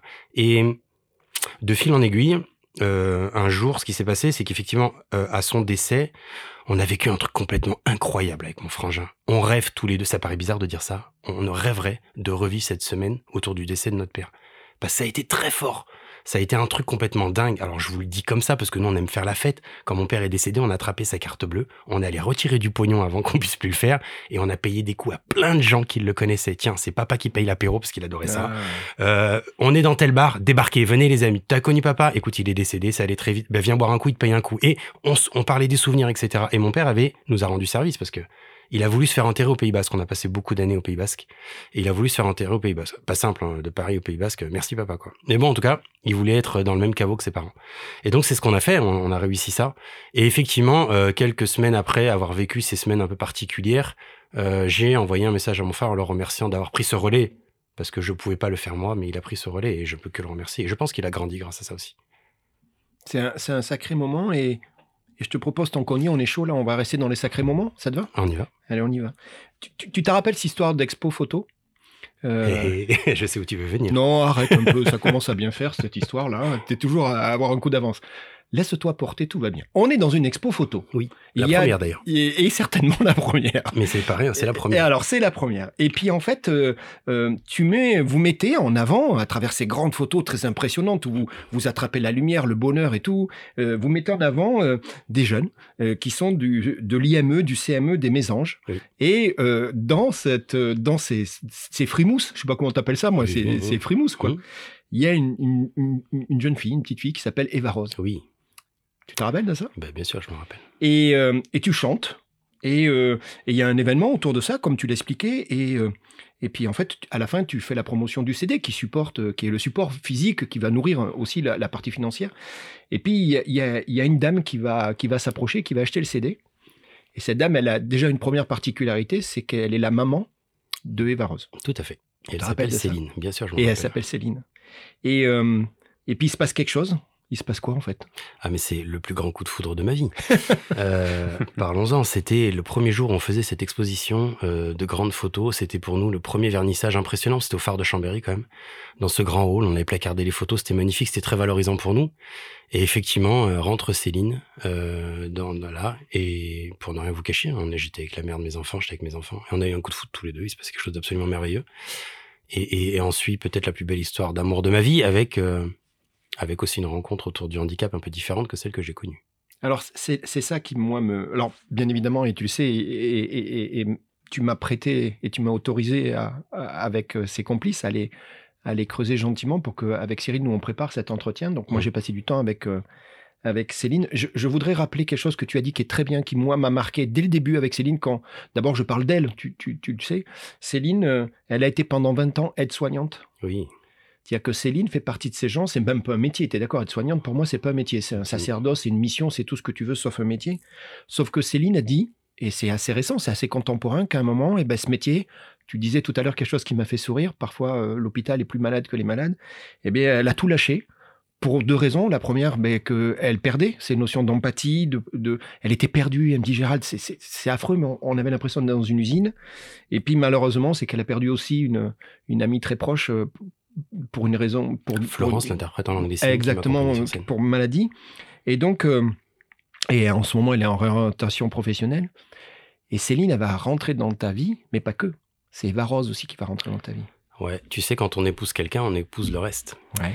Et, évidemment, euh, en tombant euh, complètement amoureux de cette femme, alors oui, pour parler d'elle, oui, je suis très admiratif parce qu'effectivement, 20 ans en tant qu'aide-soignante, je trouve qu'elle a eu les coronesses de, de s'échapper de ce milieu qui, qui, devient compliqué, du secteur médical, parce que euh, je crois que le secteur médical ne lui donnait pas suffisamment de temps pour faire son métier comme elle aime le faire et comme elle a eu envie de le faire dès le départ, c'est-à-dire dans vraiment l'approche avec les gens, prendre le temps avec les gens et pas se dire bah, j'ai 10 minutes avec un patient parce que ça marche pas comme ça quoi. Et, et je crois qu'on est des êtres humains et qu'on n'est pas dans une usine quoi. Et je ne dévalorise pas l'usine, mais on parle vraiment d'êtres humains. On a besoin de prendre du temps avec des gens qui vont pas bien. Et et effectivement, de commun accord, on a, on a convenu qu'elle qu'elle pouvait arrêter. Euh, et je vous cache pas que quelques mois après, j'ai fait pareil, j'ai arrêté. Euh, mais voilà, je, je, suis très admiratif de, de sa reconversion. Euh, je pense qu'elle s'est évité un burn-out aussi et qu'elle se fait du bien en faisant ça, clairement. et que je crois que ça a été le meilleur moment. Et, et, je suis admiratif parce que là, elle est en train de réussir un BTS en huit mois de temps, euh, alors que ça aurait dû être deux ans. Pour rejoindre ta, ton anecdote, effectivement, donc du coup, je suis tombé très amoureux d'elle et Aujourd'hui, on est mariés, c'est une très belle histoire. Mais le handicap est rentré dans ma vie. Eh C'est-à-dire que jusque-là, l'allié Maë dont on a parlé tout à l'heure, qui sont mes filles, euh, bah, elles vont bien. Elles sont adolescentes, un peu adolescentes. Hein. Mais je coupe, je coupe ça ou on le laisse Non, tu peux le laisser. 17 ans. Ouais, on, on partage ce truc-là, ce petit mot-là. Hein. Adolescente, bah, c'est des ados, c'est normal. elles sont amoureusement extraordinaires. Et bah, puis des fois, des ados, c'est chiant. Ouais. Mais toi, tu l'as pas été, donc tu sais pas de quoi tu parles. Ah, J'étais encore pire qu'elle. et elle me le rappelle très bien. Papa, je te rappelle ce que tu faisais. ça y est, t'es coincé. et, et, oui, et Eva Rose, du coup, est rentrée dans ma vie. Et pas que Eva Rose, elle a une sœur aussi, Eva Rose, qui s'appelle Louise, qui a 17 ans. Tout à fait. Et, et du coup, c'est un, un univers nouveau pour moi. Alors, nouveau parce que Jusque-là, j'étais éducateur, je me faisais du bien en étant éducateur. Et quand je rentrais chez moi, je fermais la porte, il n'y avait pas de personne handicapée chez moi. Bien sûr. Et aujourd'hui, Eva Rose est venue réveiller quelque chose et me faire découvrir énormément de choses. C'est une très belle rencontre avec Eva Rose, mais aussi avec son handicap. Et je dissocie vraiment les choses. Euh, il y a Eva Rose, ce qu'elle est en tant qu'être humain, et il y a Eva Rose avec son handicap. Et alors, je peux en vouloir à son handicap, mais je n'en veux pas à Eva Rose. Et c'est très important pour moi, cette distinction. Euh, exemple très simple, quand Eva Rose se réveille à 4 heures du matin parce qu'elle grince des dents, parce qu'elle se balance dans son lit, parce qu'elle voilà, elle se rend pas compte, je te cache pas qu'il faut de la patience, parce mmh. que le lendemain, tu vas y travailler et ça va être compliqué. Alors là, j'en veux au handicap d'Eva Rose, mais je lui mmh. en veux pas à elle. Mmh. Euh, et effectivement, c'est une très belle rencontre pour moi parce que elle est venue dans mon quotidien de vie, avec mes enfants aussi. Donc mes enfants sont, ont été confrontés à ça aussi quelque part et l'ont accueilli de façon absolument extraordinaire. Et, voilà, je pense que tu as d'autres questions derrière, mais je, je c'est une très belle rencontre. Alors des questions non, parce que parce que moi je, on t'écoute et c'est le but du jeu, mais oui, ça fait quatre filles. Et, oh Et, oui. Les gars, je vous jure, c'est Moi, j'ai rien dit, moi. C'est chaud, hein. Non, non, me faites pas dire, j'ai rien dit. Je suis très content d'aller boire une bière avec des potes de temps en temps. trois défis, quand même. Oui, alors, euh, voilà. Moi, Plus une petite fille. moi, j'en ai, pas mal aussi à la maison, mais ce que je veux dire par là, c'est que, c'est que Dieu sait qu'il y avait, il peut y avoir 500 000 raisons pour que la mayonnaise ne prenne pas quand tu as ces familles recomposées, qu'au milieu s'invite euh, un handicap. Hmm. Et, et, en fait, ce que je discute et ce que je comprends très vite dans la discussion avec Céline, c'est que c'est bien, c'est le contraire, quoi tout s'est mis en place naturellement. Tes filles euh, sont, sont vraiment les grandes sœurs de, de, de Finalement, tes filles ont fait ce que tu as fait avec, avec ta sœur euh, et ton frère. Oui, il y a pas de, on, dit pas demi-sœurs d'ailleurs. Les uns les, unes les autres se considèrent comme des sœurs. C'est une très belle rencontre cette gamine parce que, et je crois pour Céline aussi et pour les gens en général, la, chance qu'on a, j'en parlais tout à l'heure, la chance qu'on a de rencontrer des enfants handicapés comme ça, Euh, je crois que si on sait voir ces signes-là, en tout cas, mais euh, on peut voir le côté dramatique. On peut avoir ce rôle-là ou se dire, euh, ok, c'est la galère. Euh, bah oui, jusqu'à il y a pas longtemps, elle portait des couches. Ok, elle a 14 ans, c'est pas normal. Euh, oui, il y a des deuils à faire tous les jours. Quand on a un enfant en situation de handicap, elle ira pas au CP, elle passera pas son permis, elle aura pas d'amoureux comme on l'imagine. des deuils comme ça, les parents d'enfants handicapés en font peut-être 40 par mois. Et je découvre ça aussi. Je découvre aussi la difficulté que c'est d'aller travailler quand on a un enfant handicapé, parce que qu'est-ce qu'on en fait entre temps Il faut bien le mmh. garder. S'il va pas à l'école, ou à un moment il va à l'école de 9h à 16h dans un IME, quid d'après 16h et d'avant 9h euh, Ça, c'est une difficulté, on peut voir que ça. Et aussi, on peut voir tout ce côté absolument incroyable où il nous amène à, à, revoir et redécouvrir l'innocence, les choses primaires de la vie. Tu sais, on parle beaucoup de trucs essentiels ces derniers temps.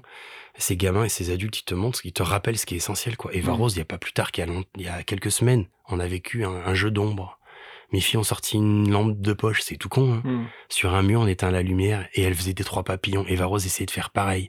À un moment, une de mes filles fait un cœur, Eva Rose essaye de faire un cœur. Et tu vois, c'est ces trucs-là, tu te dis, mais waouh, pourquoi on oublie ça? Pourquoi on oublie ces trucs-là? Ils nous rappellent, ils nous ramènent à cette enfance un peu. Et, je trouve ça très très beau. Vraiment, c'est magique. Alors, il y a ton frangin que j'ai rappelé après, Jonas. Et Jonas, il me dit un truc que j'aime beaucoup à la fin. Il me dit, tu sais, mon frangin, depuis qu'il avait Céline, il est plus drôle, plus cool, plus détendu. Il me dit, il restera exigeant, il restera déterminé, mais la, forme, tu vois, le fond est le même, il me dit. Mais mon frangin, voilà, depuis qu'il est dans cet environnement, donc on parle de Céline, on parle d'Eva Rose, on parle de, ton environnement, c'est chouette ça. Je crois que oh, j'ai vécu euh, des choses très jolies avec la mère de mes enfants, bien évidemment. Et puis à un moment donné, on, on a dû s'éloigner aussi les uns les autres. Et et puis quand on a des petits, euh, c'est pas forcément simple. Des jumeaux en plus, ça prend beaucoup de temps. Et puis il y avait un autre enfant aussi. Euh, la, mère de mes enfants avait un enfant qui s'appelle Théo que je revois régulièrement.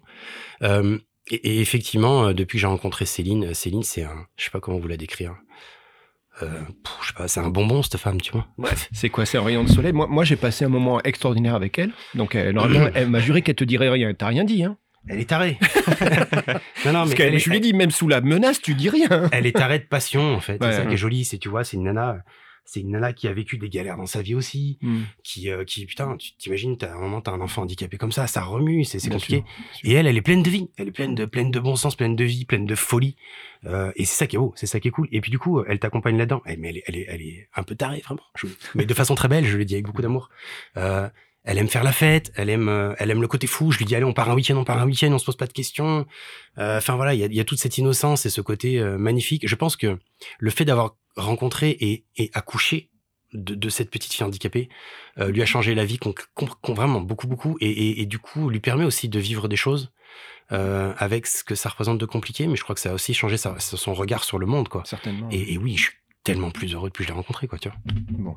C'est cool. comme ça, elle le sait, mais je pense qu'elle le savait. ça. Le, tu, as pris une décision importante il n'y a pas longtemps. Oui. Euh, Cyril faisait allusion tout à l'heure en disant tu, tu menais jusqu'à présent de front euh, cette, cette, cette passion dévorante dans, dans, dans l'association, mais tu avais aussi ton job, hein, on va dire, euh, alimentaire, et c'est pas péjoratif, au contraire, bien mmh. évidemment. Et puis, tu as pris une décision récemment, mmh. c'est de quitter ce job-là. Donc, tu es maintenant. Chômeur. Alors moi j'allais dire oui, mais oui, pas, alors, pas devant la loi, c'est la réalité. Eh exactement. Alors moi j'allais dire ben, maintenant, alors je pense que tu l'étais déjà, mais maintenant tu es 100% euh, dans ta passion. Oui. Euh, tu es en train de la structurer, l'association, elle est en train de, d'évoluer, il se passe des choses, parce qu'on en parlait avec Cyril juste avant que tu arrives, hein, on va te dire en secret. Hein. C'est que avec Cyril, on avait une discussion que j'aime beaucoup sur euh, entreprise, association, association, entreprise. Tu sais, c'est pas simple parfois de se dire, bah, il y a quand même de l'argent en jeu, hein, il y a des budgets et compagnie. On va parler de, de même de salariés, qui, et j'ai cru comprendre que ça allait arriver. comment tu gères en ce moment l'évolution de l'association euh? Comment tu la vois grandir, cette association? Sa structure, ça, ça prend quelle forme, quelle, quelle direction? Il faut la structurer, ça c'est une certitude si on veut développer. Euh, Aujourd'hui, l'association, on est, on est. Alors, depuis un an et demi, c'est un peu particulier parce qu'on est, on est, on est peu nombreux. On est trois, trois, quatre bénévoles, cinq bénévoles à faire les choses, vu qu'on peut pas organiser beaucoup de choses avec des bénévoles. Euh, comment je la vois? Je, je, pense qu'aujourd'hui, euh, jusque-là, c'était un peu tous azimuts. Et puis, du coup, il faut aussi. Euh, bah, moi, je travaillais, hein, comme, comme tu le dis très bien. J'avais aussi un métier à côté, donc ce qui n'était pas évident. Et aujourd'hui, j'ai pris la décision d'essayer de la développer cette association et de, de m'y consacrer concrètement à 100% pour essayer de, bah, de créer peut-être mon salaire déjà, ne faire que ça, et d'embaucher du monde. Euh, je rêve d'embaucher, euh, on, a effectivement, on en parlera après Karine qu'on va embaucher bientôt, mais mon rêve serait aussi d'embaucher d'autres personnes en situation de handicap, des musicothérapeutes. J'ai rencontré Lou, euh, qui est une autiste Asperger, musicothérapeute, ça prendrait tout son sens. Mon objectif aujourd'hui, alors tu faisais le lien entre association et entreprise, et je pense que nous avons le, le cœur affectif de l'association et le devoir et le besoin de la structurer comme une entreprise. Peut-être que c'est un peu ça. Et d'ailleurs, euh, le côté très joli, c'est que Céline, en formation de négociatrice technico-commerciale, ouais. nous a rejoint pendant 15 jours en tant que bénévole, ce qui était génial. Alors, je lui ai fait faire tous les trucs les plus pourris, bien sûr. bien fait, bien fait. Bah, tu vois, un stagiaire, quoi. Et, et c'était super. Et du coup, elle revient en juin et elle vient aussi structurer, nous aider Ouais, à elle- apporter son regard et structurer ça. Et c'est aussi très beau pour moi parce que, bah, parce que c'est aussi une façon de partager un peu les choses autrement et elle amène quelque chose dans l'association, euh, parce que souvent elle l'a subi plus qu'autre chose parce que ça me prend du temps et de l'énergie, quoi. On, arrive maintenant à un moment euh, important de l'interview, c'est ce qu'on appelle le, le, euh, le coup de gueule. Donc c'est très simple. Tu, je pense, vu tes yeux, tu as déjà compris à quoi on parle. Nous, avec Cyril, on- on te laisse le micro, ça t'appartient. Quelqu'un comme toi, je ne pense pas que tu sois écorché vif, mais, mais voilà, il y y a- hein, ça bouge, ça bouillonne parfois. C'est quoi ton coup de gueule du moment, le truc où tu as envie de, voilà, de nous en parler en disant ça, ça, c'est plus possible, l'injustice, l'ignorance, c'est- quoi, quoi ton coup de gueule à toi? Je sais pas si je suis quelqu'un qui sait faire des coups de gueule. Euh, Il y a des choses qui me touchent, notamment le regard qu'on peut avoir sur Eva Rose, par exemple. J'en parle très souvent dans les écoles, tu vois, quand je fais les sensibilisations, parce que euh, la l'ignorance peut-être et la méconnaissance des gens peut être pour moi un coup de gueule, mais à la fois que je comprends. Je te donne un exemple. Eva Rose, nous allons par exemple euh, dans un parc de jeux. Elle s'assoit parce qu'elle a beau avoir 14 ans, si dans sa tête elle a 2 ans, elle a le droit d'aller dans un parc de jeux elle en a même envie. Et puis de temps en temps, tu vois un parent qui vient chercher son enfant à côté parce qu'il a peur qu'Eva Rose lui fasse du mal ou la contamine peut-être même, tu vois. Ça, c'est pour moi, ça pourrait être un coup de gueule. La méconnaissance, le, ce besoin peut-être que il faut encore plus sensibiliser au handicap, plus montrer les personnes handicapées, les valoriser pour qu'on ait peut-être moins ce genre de réaction. Euh, plus aussi peut-être penser à des possibilités d'accessibilité autour de la culture. Euh, peut-être qu'il y ait des choses, on peut déplacer des strapantins de temps en temps, peut-être les enlever, des strapantins rétractables pour pouvoir mettre un fauteuil et pas forcément avoir un endroit où il y a quatre personnes en fauteuil. Peut-être qu'on peut trouver d'autres solutions. Euh, travailler aussi sur le regard des personnes avec un handicap invisible. On en a fait un autocollant d'ailleurs que l'on distribue, que l'on vend de temps en temps, sur lequel il y a écrit oui, mon handicap ne se voit pas et je tends. Trois points de suspension. Je- Prie, merci de le respecter. Quoi. je, je le vois euh, euh, très régulièrement. Mm. Et, et je trouve que voilà, ce serait peut-être mon coup de gueule. Je suis, je, je sais pas si je suis quelqu'un qui est capable de faire des vrais coups de gueule, mais en tout cas, il y a des choses qui peuvent me heurter un peu, effectivement. Ce serait peut-être celle-là, ouais. Si un restaurant est en rupture de gâteau au chocolat, ça fait pas un coup de gueule, ça De gâteau au chocolat, ça ira. De profiterole, je te jure, je m'en vais. D'ailleurs. Voilà, effectivement. Ils ont dû te le dire. euh, le premier réflexe que j'ai quand je regarde une carte, je regarde les desserts des- pour savoir s'il y a des profiteroles au chocolat. Bon, mais c'était pas le coup de gueule prévu, Cyril, mais hein C'était un coup de gueule euh, autre chose inspirant. Non, non, non, c'était ça, c'était, c'était, c'est ce que tu dis. Et alors moi, ça me fait un peu tristounette parce que quand tu racontes cette histoire du, du jardin public avec euh, la réaction de pas mal de gens plus ignorants finalement qu'autre chose, mais, mais, mais qui, qui vont en éloigner, enlever. Et tu as employé un mot qui, qui me fait mal au cœur, qui s'appelle contamination. Quoi. En fait, on, on est dans l'ignorance incroyable. Recul de cette jeune trisomique parce qu'on sait jamais. Euh, bah, bah, finalement, on en parlait tous les deux off. C'est. Moi, je l'ai connu il y, a, il y a 30 ou 40 ans et ça a pas. Alors ça évolue quand même, non? Qu'est-ce que t'en penses? beaucoup. Il y a des prises de conscience, il y a. Ben vous, déjà, dans votre association, euh, euh, ça fait partie de, de cette, de cette visibilité que vous, Mm. ça fait partie de ta mission. Oui, euh, et puis je pense qu'il y a beaucoup de gens qui s'y mettent. Ça devient de plus en plus visible, le handicap, heureusement. Il y a des choses incroyables qui s'y passent, mais on aura toujours à faire, je pense, malgré tout ce que les gens feront, à la peur du handicap. Et encore une fois, c'est pas du tout péjoratif. On a le droit d'avoir peur du handicap à partir du moment. Moi, souvent, quand j'interviens dans les écoles, je leur demande qui a déjà eu peur de rencontrer des personnes handicapées. Au début, ils osent pas trop lever la main, puis moi, je lève la main pour leur montrer Mm. qu'on peut y aller. Allez-y, lâchez-vous. On échange autour de ces peurs, et puis à la fin, on en convient quelque chose qui est finalement assez simple. On a peur de ce qu'on connaît pas dans la vie. C'est ce que Quels j'allais que soient la les trucs. différence en fait. ouais. Exactement. Euh, pourquoi une personne se met à crier Si je connais pas, si je... peut-être qu'elle est tr- triste, peut-être qu'elle est en colère, elle est peut-être simplement heureuse, elle a que ce moyen d'expression. Euh, quand on rencontre Eva Rose, quand on rencontre d'autres enfants, à partir du moment où on ne connaît pas, euh, je pense qu'on peut avoir peur et du coup on fantasme des choses. C'est aussi pour ça qu'avec notre association, on essaie aussi d'attraper ce qui se fait dans des structures pour le mettre à l'extérieur sur du droit commun et le valoriser, le montrer, parce qu'on peut fantasmer n'importe quoi. On organise même des concerts dans des structures, on fait venir les voisins pour permettre aux voisins directs. Il y a des gens, Mhm. ils savent même pas ce qui se passe dans des structures. Et tu peux imaginer n'importe quoi, donc on les fait venir, on organise des fêtes des voisins, par exemple. Rencontrons-nous, Bien sûr, tu vois. C'est- bien sûr. Voilà. C'est euh, Incroyable. C'est Mm. important. Clément, tu es, tu es le, le, le, le genre de personne qui a 10 000 projets euh, qui, qui, qui- Je suis épuisant. Euh, J'ai pas dit ça. Je m'épuise tout seul. T'as vu ce qu'il me fait dire depuis tout à l'heure? Moi, non, non. je le dis pour les autres, parce qu'il y en a plein qui doivent le penser. Tu, pour... tu veux, est-ce que tu veux en profiter pour, t'excuser maintenant officiellement sur le fait que tu épuises les gens? Non, je m'excuserai pas là-dessus, effectivement, mais euh, par contre, j'en profite pour remercier tous les gens qui me supportent, pour le coup, Ça, qui mal, supportent ma passion, que ce soit des bénévoles. Je remercie aussi des partenaires, parce que sans partenaires, j'ai pas d'association, clairement. Claire, euh, je serais pas là pour en parler. Euh, et, et effectivement, les gens aussi qui sont autour de moi, parce qu'on a parlé de, de, de ma famille, de, mes amis, et effectivement, ah, ils sont, ils sont riches de sens pour moi, parce que je crois que quand on me côtoie, et je crois qu'il n'y a pas le choix. Il faut côtoyer ma passion avec. hein. Et, et du coup, ça peut être très positif et un peu envahissant aussi. Et j'ai conscience de ça. Mais après tout, c'est ce que je suis. Comme tu disais sur les réseaux sociaux, on prend ou on prend pas. hein. c'est un peu pareil pour, moi dans ma vie, je pense. Mais je fais partie d'un package. Et mon package, c'est euh, quelqu'un de bienveillant avec l'association, peut-être un peu chiant aussi. Et, et mais à la fois, voilà, je, je suis quelqu'un de très amoureux des gens en général. Et de pieds nus. Et, et pieds nus régulièrement en chaussettes euh, aujourd'hui, cher ami. Euh, mais effectivement, je ne peux que remercier les gens qui, qui partagent ma vie en tout cas. Tu, euh, une de tes missions, c'est de valoriser le handicap à travers les talents. Tu veux bien nous parler de Jesse? Ah oui. Incroyable. Moi, j'ai découvert ce garçon bah, grâce à toi, grâce à vous, hein, euh, que je suis maintenant.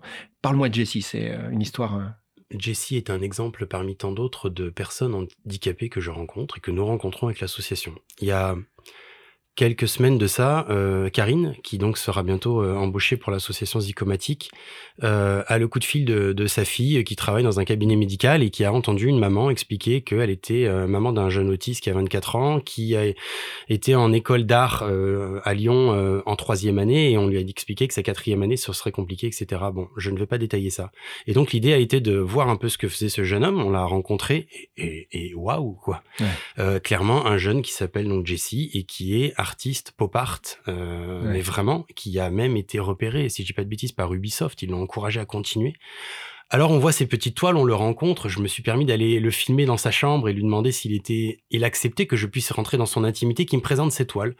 Extraordinaire, il m'a laissé rentrer, il m'a accepté dans, dans son univers, il m'a présenté son univers, on a essayé de valoriser ça. Et aujourd'hui, l'association Zicomatique essaye euh, de valoriser ce qu'il fait. Donc on lui a offert là récemment trois grandes banderoles. Il a des petites toiles et il y a trois toiles que l'on a fait en géant. Elles font 3 mètres de long sur 1 mètre 60 de hauteur parce que c'est quand même ce que retiennent les gens et ça permet effectivement d'avoir quelque chose qui a de la gueule sur un truc que tu retiens. Et donc on va l'aider euh, ces prochains temps, à essayer de diffuser ça sur les réseaux bien sûr et puis aussi ben, on va l'aider à créer une exposition, à faire tourner une, son exposition itinérante pour le valoriser comme on pourra. Encore une fois, on en revient à la même chose, valoriser ce que font des personnes handicapées parce que c'est beau quoi. Alors, il, il se trouve que effectivement, puis avec Cyril, on a cette, cette, cette affinité, le- tout ce qui est pop art. Moi, je, je suis dedans et mes enfants depuis des années. Et quand, grâce à vous, encore une fois, je, je suis allé à la rencontre de Jessie sur ce que vous avez publié, notamment le format, hein, qui en lui-même est incroyable et qu'il remplit. Il est, c'est le plus dur hein, quand on est un artiste de s'adapter au format. Et lui, il y est allé, j'imagine, avec euh, toute son honnêteté et, sa, et son talent, parce qu'on parle de talent. J'ai été, ouais, tu as dit waouh, là, je me suis dit Hmm. waouh. Et là, tu vois, quand tu parlais, euh, et, et c'est un mot qui- que je retiendrai parce que je l'avais jamais entendu. Euh, Tu, tu l'as dit trois fois, moi je l'ai noté. C'est le, le mot handicapable. Je trouve qu'il est tellement extraordinaire ce mot-là. Tu arrives à allier les deux mondes finalement, à montrer ça ne fait qu'un. C'est ça l'idée? Oui, c'est une façon, et en même temps, c'est un mot qui, comme l'inclu- l'inclusion ne devrait pas exister, parce qu'on on rappelle encore une fois qu'il est handi. Alors, tu sais, euh, entre artiste et autiste, il n'y a qu'une lettre qui change. C'est quand même assez étonnant, oui. Et alors, je devrais plutôt parler d'un artiste, pop art, mais si je suis dans l'association, je ne peux que rappeler aux gens en plus qu'il est autiste. C'est pour ça Mm. que je me permets de le dire, mais effectivement, la priorité, ce serait de dire simplement qu'il est artiste et, et qu'il est capable. Alors, pour rappeler aux gens qu'on parle de personnes handicapées aussi, on va rajouter ce mot handicapable et dire qu'il est artiste autiste, mais effectivement, il serait plus judicieux de ne pas en parler de ce côté Bien sûr. handi et de ce côté autiste. Mais en tout cas, il est effectivement très impressionnant et, et moi, il me fait triper parce que il est, il est sans filtre, Jesse. Euh, il te donne, tu lui poses une question, t'as- faut être sûr que tu vas écouter la réponse quand même, hein. tu vois, parce qu'il est vraiment sans filtre et c'est extraordinaire. On a perdu ça. Hmm. Qui, qui d'entre nous arrivons à être aussi sans filtre que ça? Enfin, je veux dire, ce serait, c'est une force qu'ils ont de temps en temps ces gens-là, quoi. Hmm. On, on parlait de l'importance des mots. Oui. Et tu disais, ben, Gérald, il y en a certains, ça serait bien qu'on s'en passe. Parce que le fait de ne, qu'il n'existe pas euh, réglerait pas mal de choses, ou du moins confirmerait que les choses sont réglées. Je note avec grand plaisir que de ma génération à moi, je suis un peu plus âgé que toi, il y a un mot qui était employé, qui a disparu, qui était, euh, on appelait ça l'enfance inadaptée. C'est-à-dire que c'était bienveillant dans le sens qu'on les identifiait avec des difficultés euh, ou des retards, hein, on parle de ça. Mais finalement, ben, je, vois ton, je vois ton regard, c'était pas bon parce qu'on les sanctionnait. On, donc nous, on est dans l'adapté, nous, on est la norme, et, vous, ben, vous n'êtes pas la norme. Donc vous, vous êtes dans l'inadaptation. Cette barrière-là, il, faut qu'elle disparaisse une fois pour toutes, il faut, faut qu'elle bouge. On est tous, tu es d'accord C'est un peu le message. Je crois que c'est quelque chose que l'on essaye de faire avec l'association en montrant ce que font ces personnes. Bien sûr que s'ils sont handicapés, ils ont un empêchement de quelque chose. enfin, il faut, être aussi effectivement euh, lucide. Il y a des choses qu'ils ne peuvent pas faire. Il y a des choses pour lesquelles ils sont empêchés. Ils ne feront pas tout comme euh, tout un chacun. ils le feront peut-être encore mieux, euh, peut-être moins bien. Mais effectivement, je crois que c'est important de rappeler que ce sont des êtres humains, hein, et que euh, moi, il y a des choses que je sais pas faire, et, et eux, il y a des choses qu'ils savent pas faire. Donc finalement, on se retrouve vachement, on est tous uniques, quoi. Et, et c'est super important. Oui, ce côté inadapté, je sais pas si c'est le terme qui devrait rester. Je suis pas dire de bêtises, mais je crois que l'UNAPUI euh, a gardé encore ce nom-là, euh, effectivement, d'enfant inadapté. Hein. C'était là, oui, c'est fait. Et je sais pas, peut-être que ça mériterait d'y réfléchir. En tout cas, euh, et puis c'est, est-ce que c'est pas nous qui sommes inadaptés? Souvent Tu sais, moi je quand j'ai des enfants qui me disent oui, alors les personnes autistes, ils n'arrivent pas à parler, ils n'arrivent pas à communiquer. Alors je, je, les regarde, je leur dis, c'est en tout cas l'idée que tu en as de façon très très brute, je l'entends. Mais finalement, est-ce que c'est pas l'inverse? Est-ce que c'est pas nous qui arrivons pas à communiquer avec eux peut-être ou qui ne savons pas faire et on devrait tous apprendre? Peut-être, tu vois, on a tous à apprendre de ces personnes et, et je crois que c'est ces richesses humaines et c'est ces rencontres humaines, quelles qu'elles soient, quelles qu'elles soient, qui bah, qui nous font avancer. Mais le, meilleur exemple, c'est le langage des signes, puisqu'on a inventé un langage pour pouvoir communiquer. En fait. Et il y a d'autres peut-être langages qu'on n'a pas encore créés pour parler euh, avec ces personnes qui finalement, euh, nous avons un effort à faire pour euh, pour échanger euh, et comprendre ce qu'elles nous transmettent comme message. Il y a aussi la communication non verbale. À nous mm. aussi d'apprendre à regarder euh, qu'un mm. corps parle, que dans les yeux. En ce moment, euh, avec les masques, on a découvert plein de choses. Les gens se regardent dans les yeux et cherchent les expressions dans les yeux. Hein, les petits plis qui se mettent à, quand tu souris, tu le sais si la personne sourit. Les zygomatiques des, yeux. Exactement. Et là, on les voit, tu vois. Et c'est magnifique parce que du coup, on apprend à regarder autrement les gens, je pense. Et effectivement, notre corps parle. Et, et quand on soit handicapé ou pas, notre corps parle. Euh, et je, je, on parlait de langue des signes. J'invite les gens à réfléchir, s'il vous plaît, lorsque vous diffusez des choses, par exemple, souvent des vidéos. Euh, merci de bien vouloir mettre des sous-titres pour les personnes sourdes et malentendantes, parce que clairement, euh, très souvent, il y a encore beaucoup de vidéos pour lesquelles, alors oui, c'est pas très esthétique de temps en temps, j'en conviens, mais malgré tout, si on veut que nos vidéos soient accessibles, et je m'y efforce à chaque fois, mm. et je te cache pas que j'y passe un temps fou, parce que pour une vidéo de 5 minutes, tu peux y passer presque une demi-heure, trois quarts d'heure minimum à faire des sous-titres. Je suis tout à fait d'accord. On, a expérimenté avec Cyril. Avec Gérald, on a une série, euh, une petite série vidéo et on a rajouté justement les sous-titres pour deux raisons, pour l'accessibilité puis aussi pour, euh, la, langue, pour la compréhension. Et puis pour des personnes qui mettent pas le son. Alors c'est ça, oui. C'est-à-dire que j'allais dire 80% des mmh. consultations mmh. ne sont pas lancées au niveau de mmh. l'audio. Et donc bah, les gens restent, regardent, découvrent, lisent et, on revient à la lecture euh, de films. C'est assez, surprenant. Clément, on arrive, on arrive à, presque au terme de notre discussion et après on va, on va te demander de prendre la guitare. Mhm. Mais avant de prendre la guitare, euh, nous, on a une question. Il y a, plein de choses qui arrivent. Ben, cette association grandit, elle mûrit. Hein. tu parlais de, mûrissement, tu parlais de, il y a du salariat qui arrive, il y a, des contacts et, on en fait partie, on espère, qui font que tous les jours, ben, tu arrives à rencontrer des amplificateurs, des gens qui t'aident, des passerelles et compagnie. Des ambassadeurs. Des ambassadeurs. tu, veux bien partager, c'est quoi le, dans les cartons, dans les prochains mois, les, les projets? Alors de Clément de euh, zycomatique ou les deux Qu'est-ce qui arrive là? Tu, peux nous dire un peu ce qui arrive là au moment où on enregistre pour mm. qu'on donne une temporalité parce que tu sais les podcasts c'est on est écouté à tout moment. Donc là nous sommes mi-mai euh, en 2021 tu peux nous dire ce qui arrive euh, dans quelques mois dans quelques semaines? Tellement de choses. Tu demandais ce qui arrive pour Clément et pour l'association c'est tellement lié mais on, on, offre énormément de concerts pour le coup. On en a régulièrement par semaine dans des structures pour enfants pour adultes handicapés euh, très important aussi parce que depuis un an et demi, on est peut-être les seuls employeurs à embaucher des groupes euh, qui n'ont pas pu travailler. Hein. On bosse avec pas mal de groupes parce que je le rappelle, on paye les groupes euh, quand ils vont jouer et on, on paye aussi des groupes professionnels. C'est-à-dire, je vais être franc avec vous, je suis assez exigeant. N'importe qui ne peut pas aller jouer dans des devant des personnes handicapées. Bien sûr. Et, et, de temps en temps, j'ai des groupes qui m'appellent en me disant oh, Clément, on vient de faire un groupe, on, on s'est entraîné dans notre cave et je peux aller jouer pour des personnes handicapées. Ah bah non tu vas aller dans un bar, tu vas aller sur une scène, tu vas aller te tester devant des gens, et puis ensuite tu pourras aller dans des personnes handicapées par l'inverse, tu vois. C'est pas ton tremplin, c'est pas ton essayage. Quoi. Je comprends. Euh, pour répondre à ta question, donc beaucoup de concerts. Moi, j'ai euh, une trentaine de classes à rencontrer prochainement jusqu'à fin juin. Là, c'est redoutable, il y en a énormément. Pour aller sensibiliser, leur parler du handicap à ces enfants, parce que mon leitmotiv, c'est de me dire que ce sont eux qui vont porter un regard sur le handicap à Tout partir d'aujourd'hui. Ouais. Euh, et puis, euh, euh, pas plus tard que dans quelques jours, on va emmener des personnes en situation de handicap sur des trikes, des motos à trois roues, euh, notamment des personnes aussi à mobilité réduite. On va les emmener faire des baptêmes. On est 4, 5, 6 motards à les emmener, à les encadrer. Ça va être très joli. On travaille notre festival qui aura lieu normalement, je l'espère, fin novembre du côté de Chambéry. Un festival, hein, on en a parlé tout à l'heure, inclusif et solidaire. On a énormément de projets. euh, il y en a quasiment tous les jours qui, qui, qui se développent. Et puis le problème, on l'a dit, c'est que moi, des projets, euh, j'en ai 56 à la seconde. Alors du coup, il faut me freiner un peu. Mais voilà, on est, on est dans cet état d'esprit. Et oui, on a, et ça reste un peu. Bah, du coup, je vous le lis, c'est la première fois que j'en parle. On- on- en fin d'année, on devrait sortir une bande dessinée Ah, sur la sensibilisation. Euh, notamment, Gali et Aurélie sont en train de travailler là-dessus. Et je vous garantis qu'elle va faire du bruit. Elle va être absolument détonnante et très originale par rapport à ce qui existe en ce moment. Et c'est un support que vous n'aviez pas utilisé jusqu'à présent. Jamais, et c'est un support qu'on utilisera avec deux lectures, c'est-à-dire des dessins d'enfants, mais une écriture qui peut se valoir avec une lecture d'adulte, Très bien. et la compréhension que chacun en aura, et, et on va essayer de la vendre au profit de l'association, bien sûr, et de la faire tourner dans des entreprises, dans des écoles, dans tout un tas de choses comme ça. Donc, euh, Super. Moi, j'avais une question. Euh, les personnes qui, qui souhaitent aider l'association, que- quelles sont les étapes, quels sont les leviers? Vous recherchez quoi? Des partenaires Partenaires financiers, partenaires techniques, partenaires euh, bénévoles? Comment on peut, en fait, et c'est pour les auditeurs, comment nos auditeurs, s'ils s'ils le souhaitent, peuvent aider l'association? Alors, en premier lieu, le- la première chose que les gens oublient de faire et ne pensent pas qu'ils peuvent faire, mais ils ont un poids énorme, c'est en parler. À partir du moment où les gens ont écouté euh, ce podcast, ils ont compris d'où vient l'association et ce qu'est vraiment l'association. Euh, une association humaine qui se veut juste pour aider des gens. Et effectivement, à partir de là, les gens peuvent se faire, et je le dis vraiment, les meilleurs ambassadeurs. Euh, derrière, ensuite, en, en levier un peu plus important, il y a une adhésion qui coûte 10 euros à l'année. C'est un soutien moral et, et financier quelque part, même si je le redis, on n'est pas un club de foot, donc on ne cherche pas à avoir 300 adhérents en soi, c'est pas l'idée. Mais en tout cas, c'est financier, c'est important pour nous.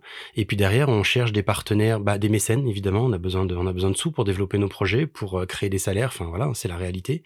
Et puis il y a des partenaires euh, différents euh, de mise à disposition. Enfin, on peut réfléchir à beaucoup de choses et puis monter des projets ensemble et, et réfléchir. On essaye de valoriser aussi nos partenaires. C'est, je fonctionne beaucoup, nous fonctionnons beaucoup au réseau. Sans réseau, il n'y a pas d'association. Et si je suis là, c'est aussi pour ça, quoi. Et, et puis, euh, du coup, si c'est un peu la fin, ben, c'est à moi de vous remercier. Merci. Écoute, moi, je- nous, on est content que tu aies accepté. Hein, je me rappelle le premier contact où Oui. on a fait connaissance. Euh, avant de passer à, à la partie musique, euh, on arrive à la fin de, de notre discussion. Alors, avec Cyril, nous, ben, on a notre mission. Voilà. Et puis, tu as raison, il n'y a pas de taille, il n'y a pas de compétition dans l'émission, c'est gratuit, dans tous les sens du terme. La nôtre, c'est de véhiculer, ben, tu l'as compris, ce, ce concept du jacadisme qui est, qui est de dire on, on a tous entrepris quelque chose dans notre Mm. vie, on a tous une histoire, et, et tu viens de nous raconter la tienne aujourd'hui. Puis nous, dès le départ, on s'est dit, il va falloir donner une définition, tu sais, une sorte de, de, de, valeur, de proposition. Et nous, la définition qu'on a apportée, elle, elle- elle tient en trois mots. Le premier, on dit que Jacadi, c'est positif. Mhm. C'est la moindre des choses. Hum, hum. Mais de temps en temps, c'est bien de le rappeler. Le deuxième, c'est pragmatique. Ben, on- tu, tu, tu en es un exemple parfait. On dit ce qu'on fait, on fait ce qu'on dit, on est dans le mouvement, on crée, tu vois. Et puis le troisième, c'est persuasif. Parce que Clément, Cyril, Gérald, plein d'auditeurs, Dieu sait que parfois il faut se persuader soi-même, hein, déjà euh, être persuadé de soi-même, et puis surtout persuader les autres, et c'est aujourd'hui ta mission. Ça, c'est notre définition.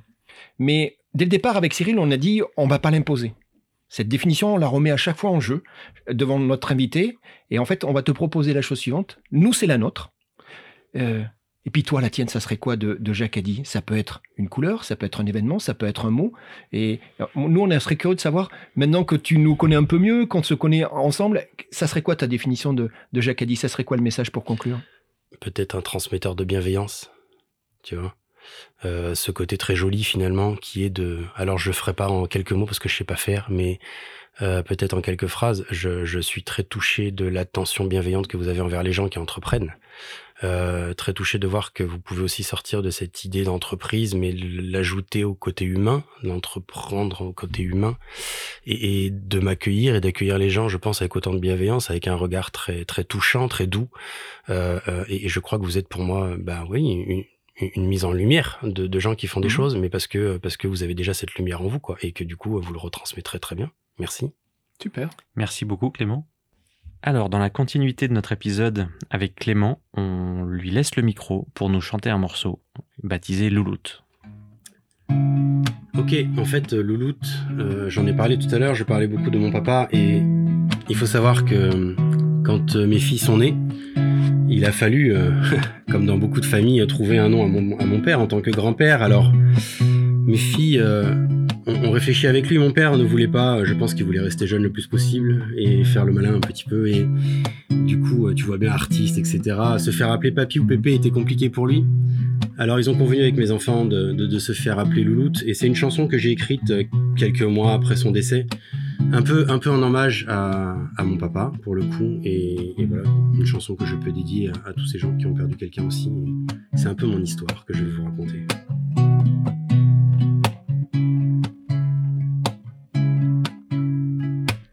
Comme un artiste sans scénario, des rêves nourris de revanche.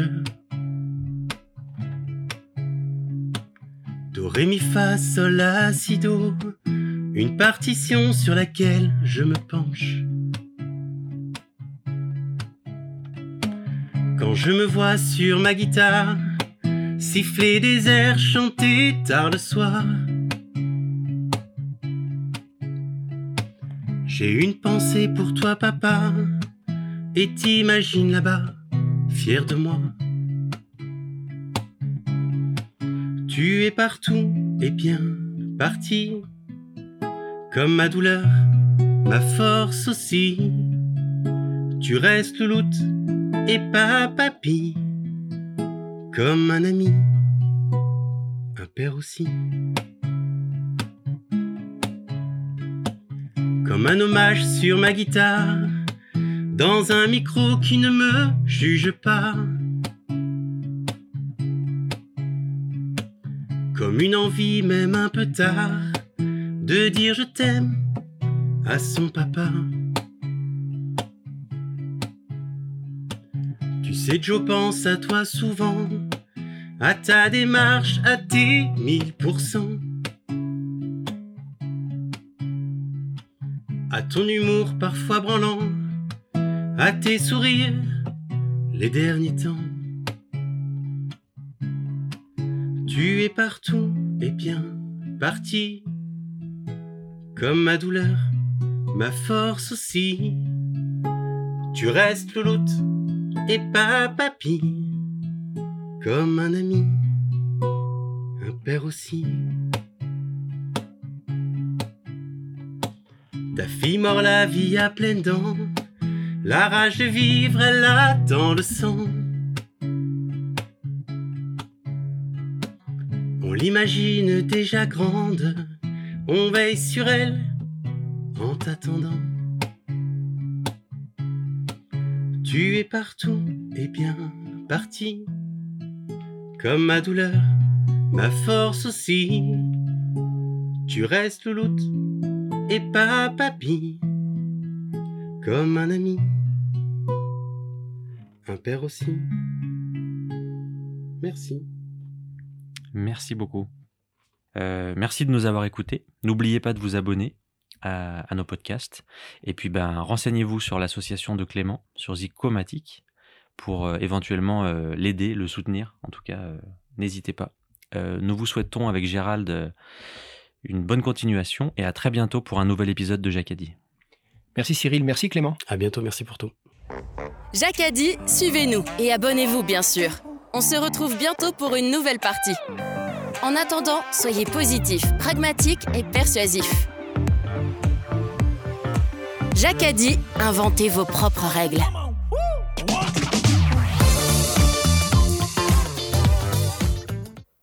Toute l'équipe Jacadi tient à remercier notre partenaire, l'établissement des 13 hommes, un hôtel calme et élégant qui surplombe le lac d'Annecy et qui vous accueille dans le respect des protocoles sanitaires.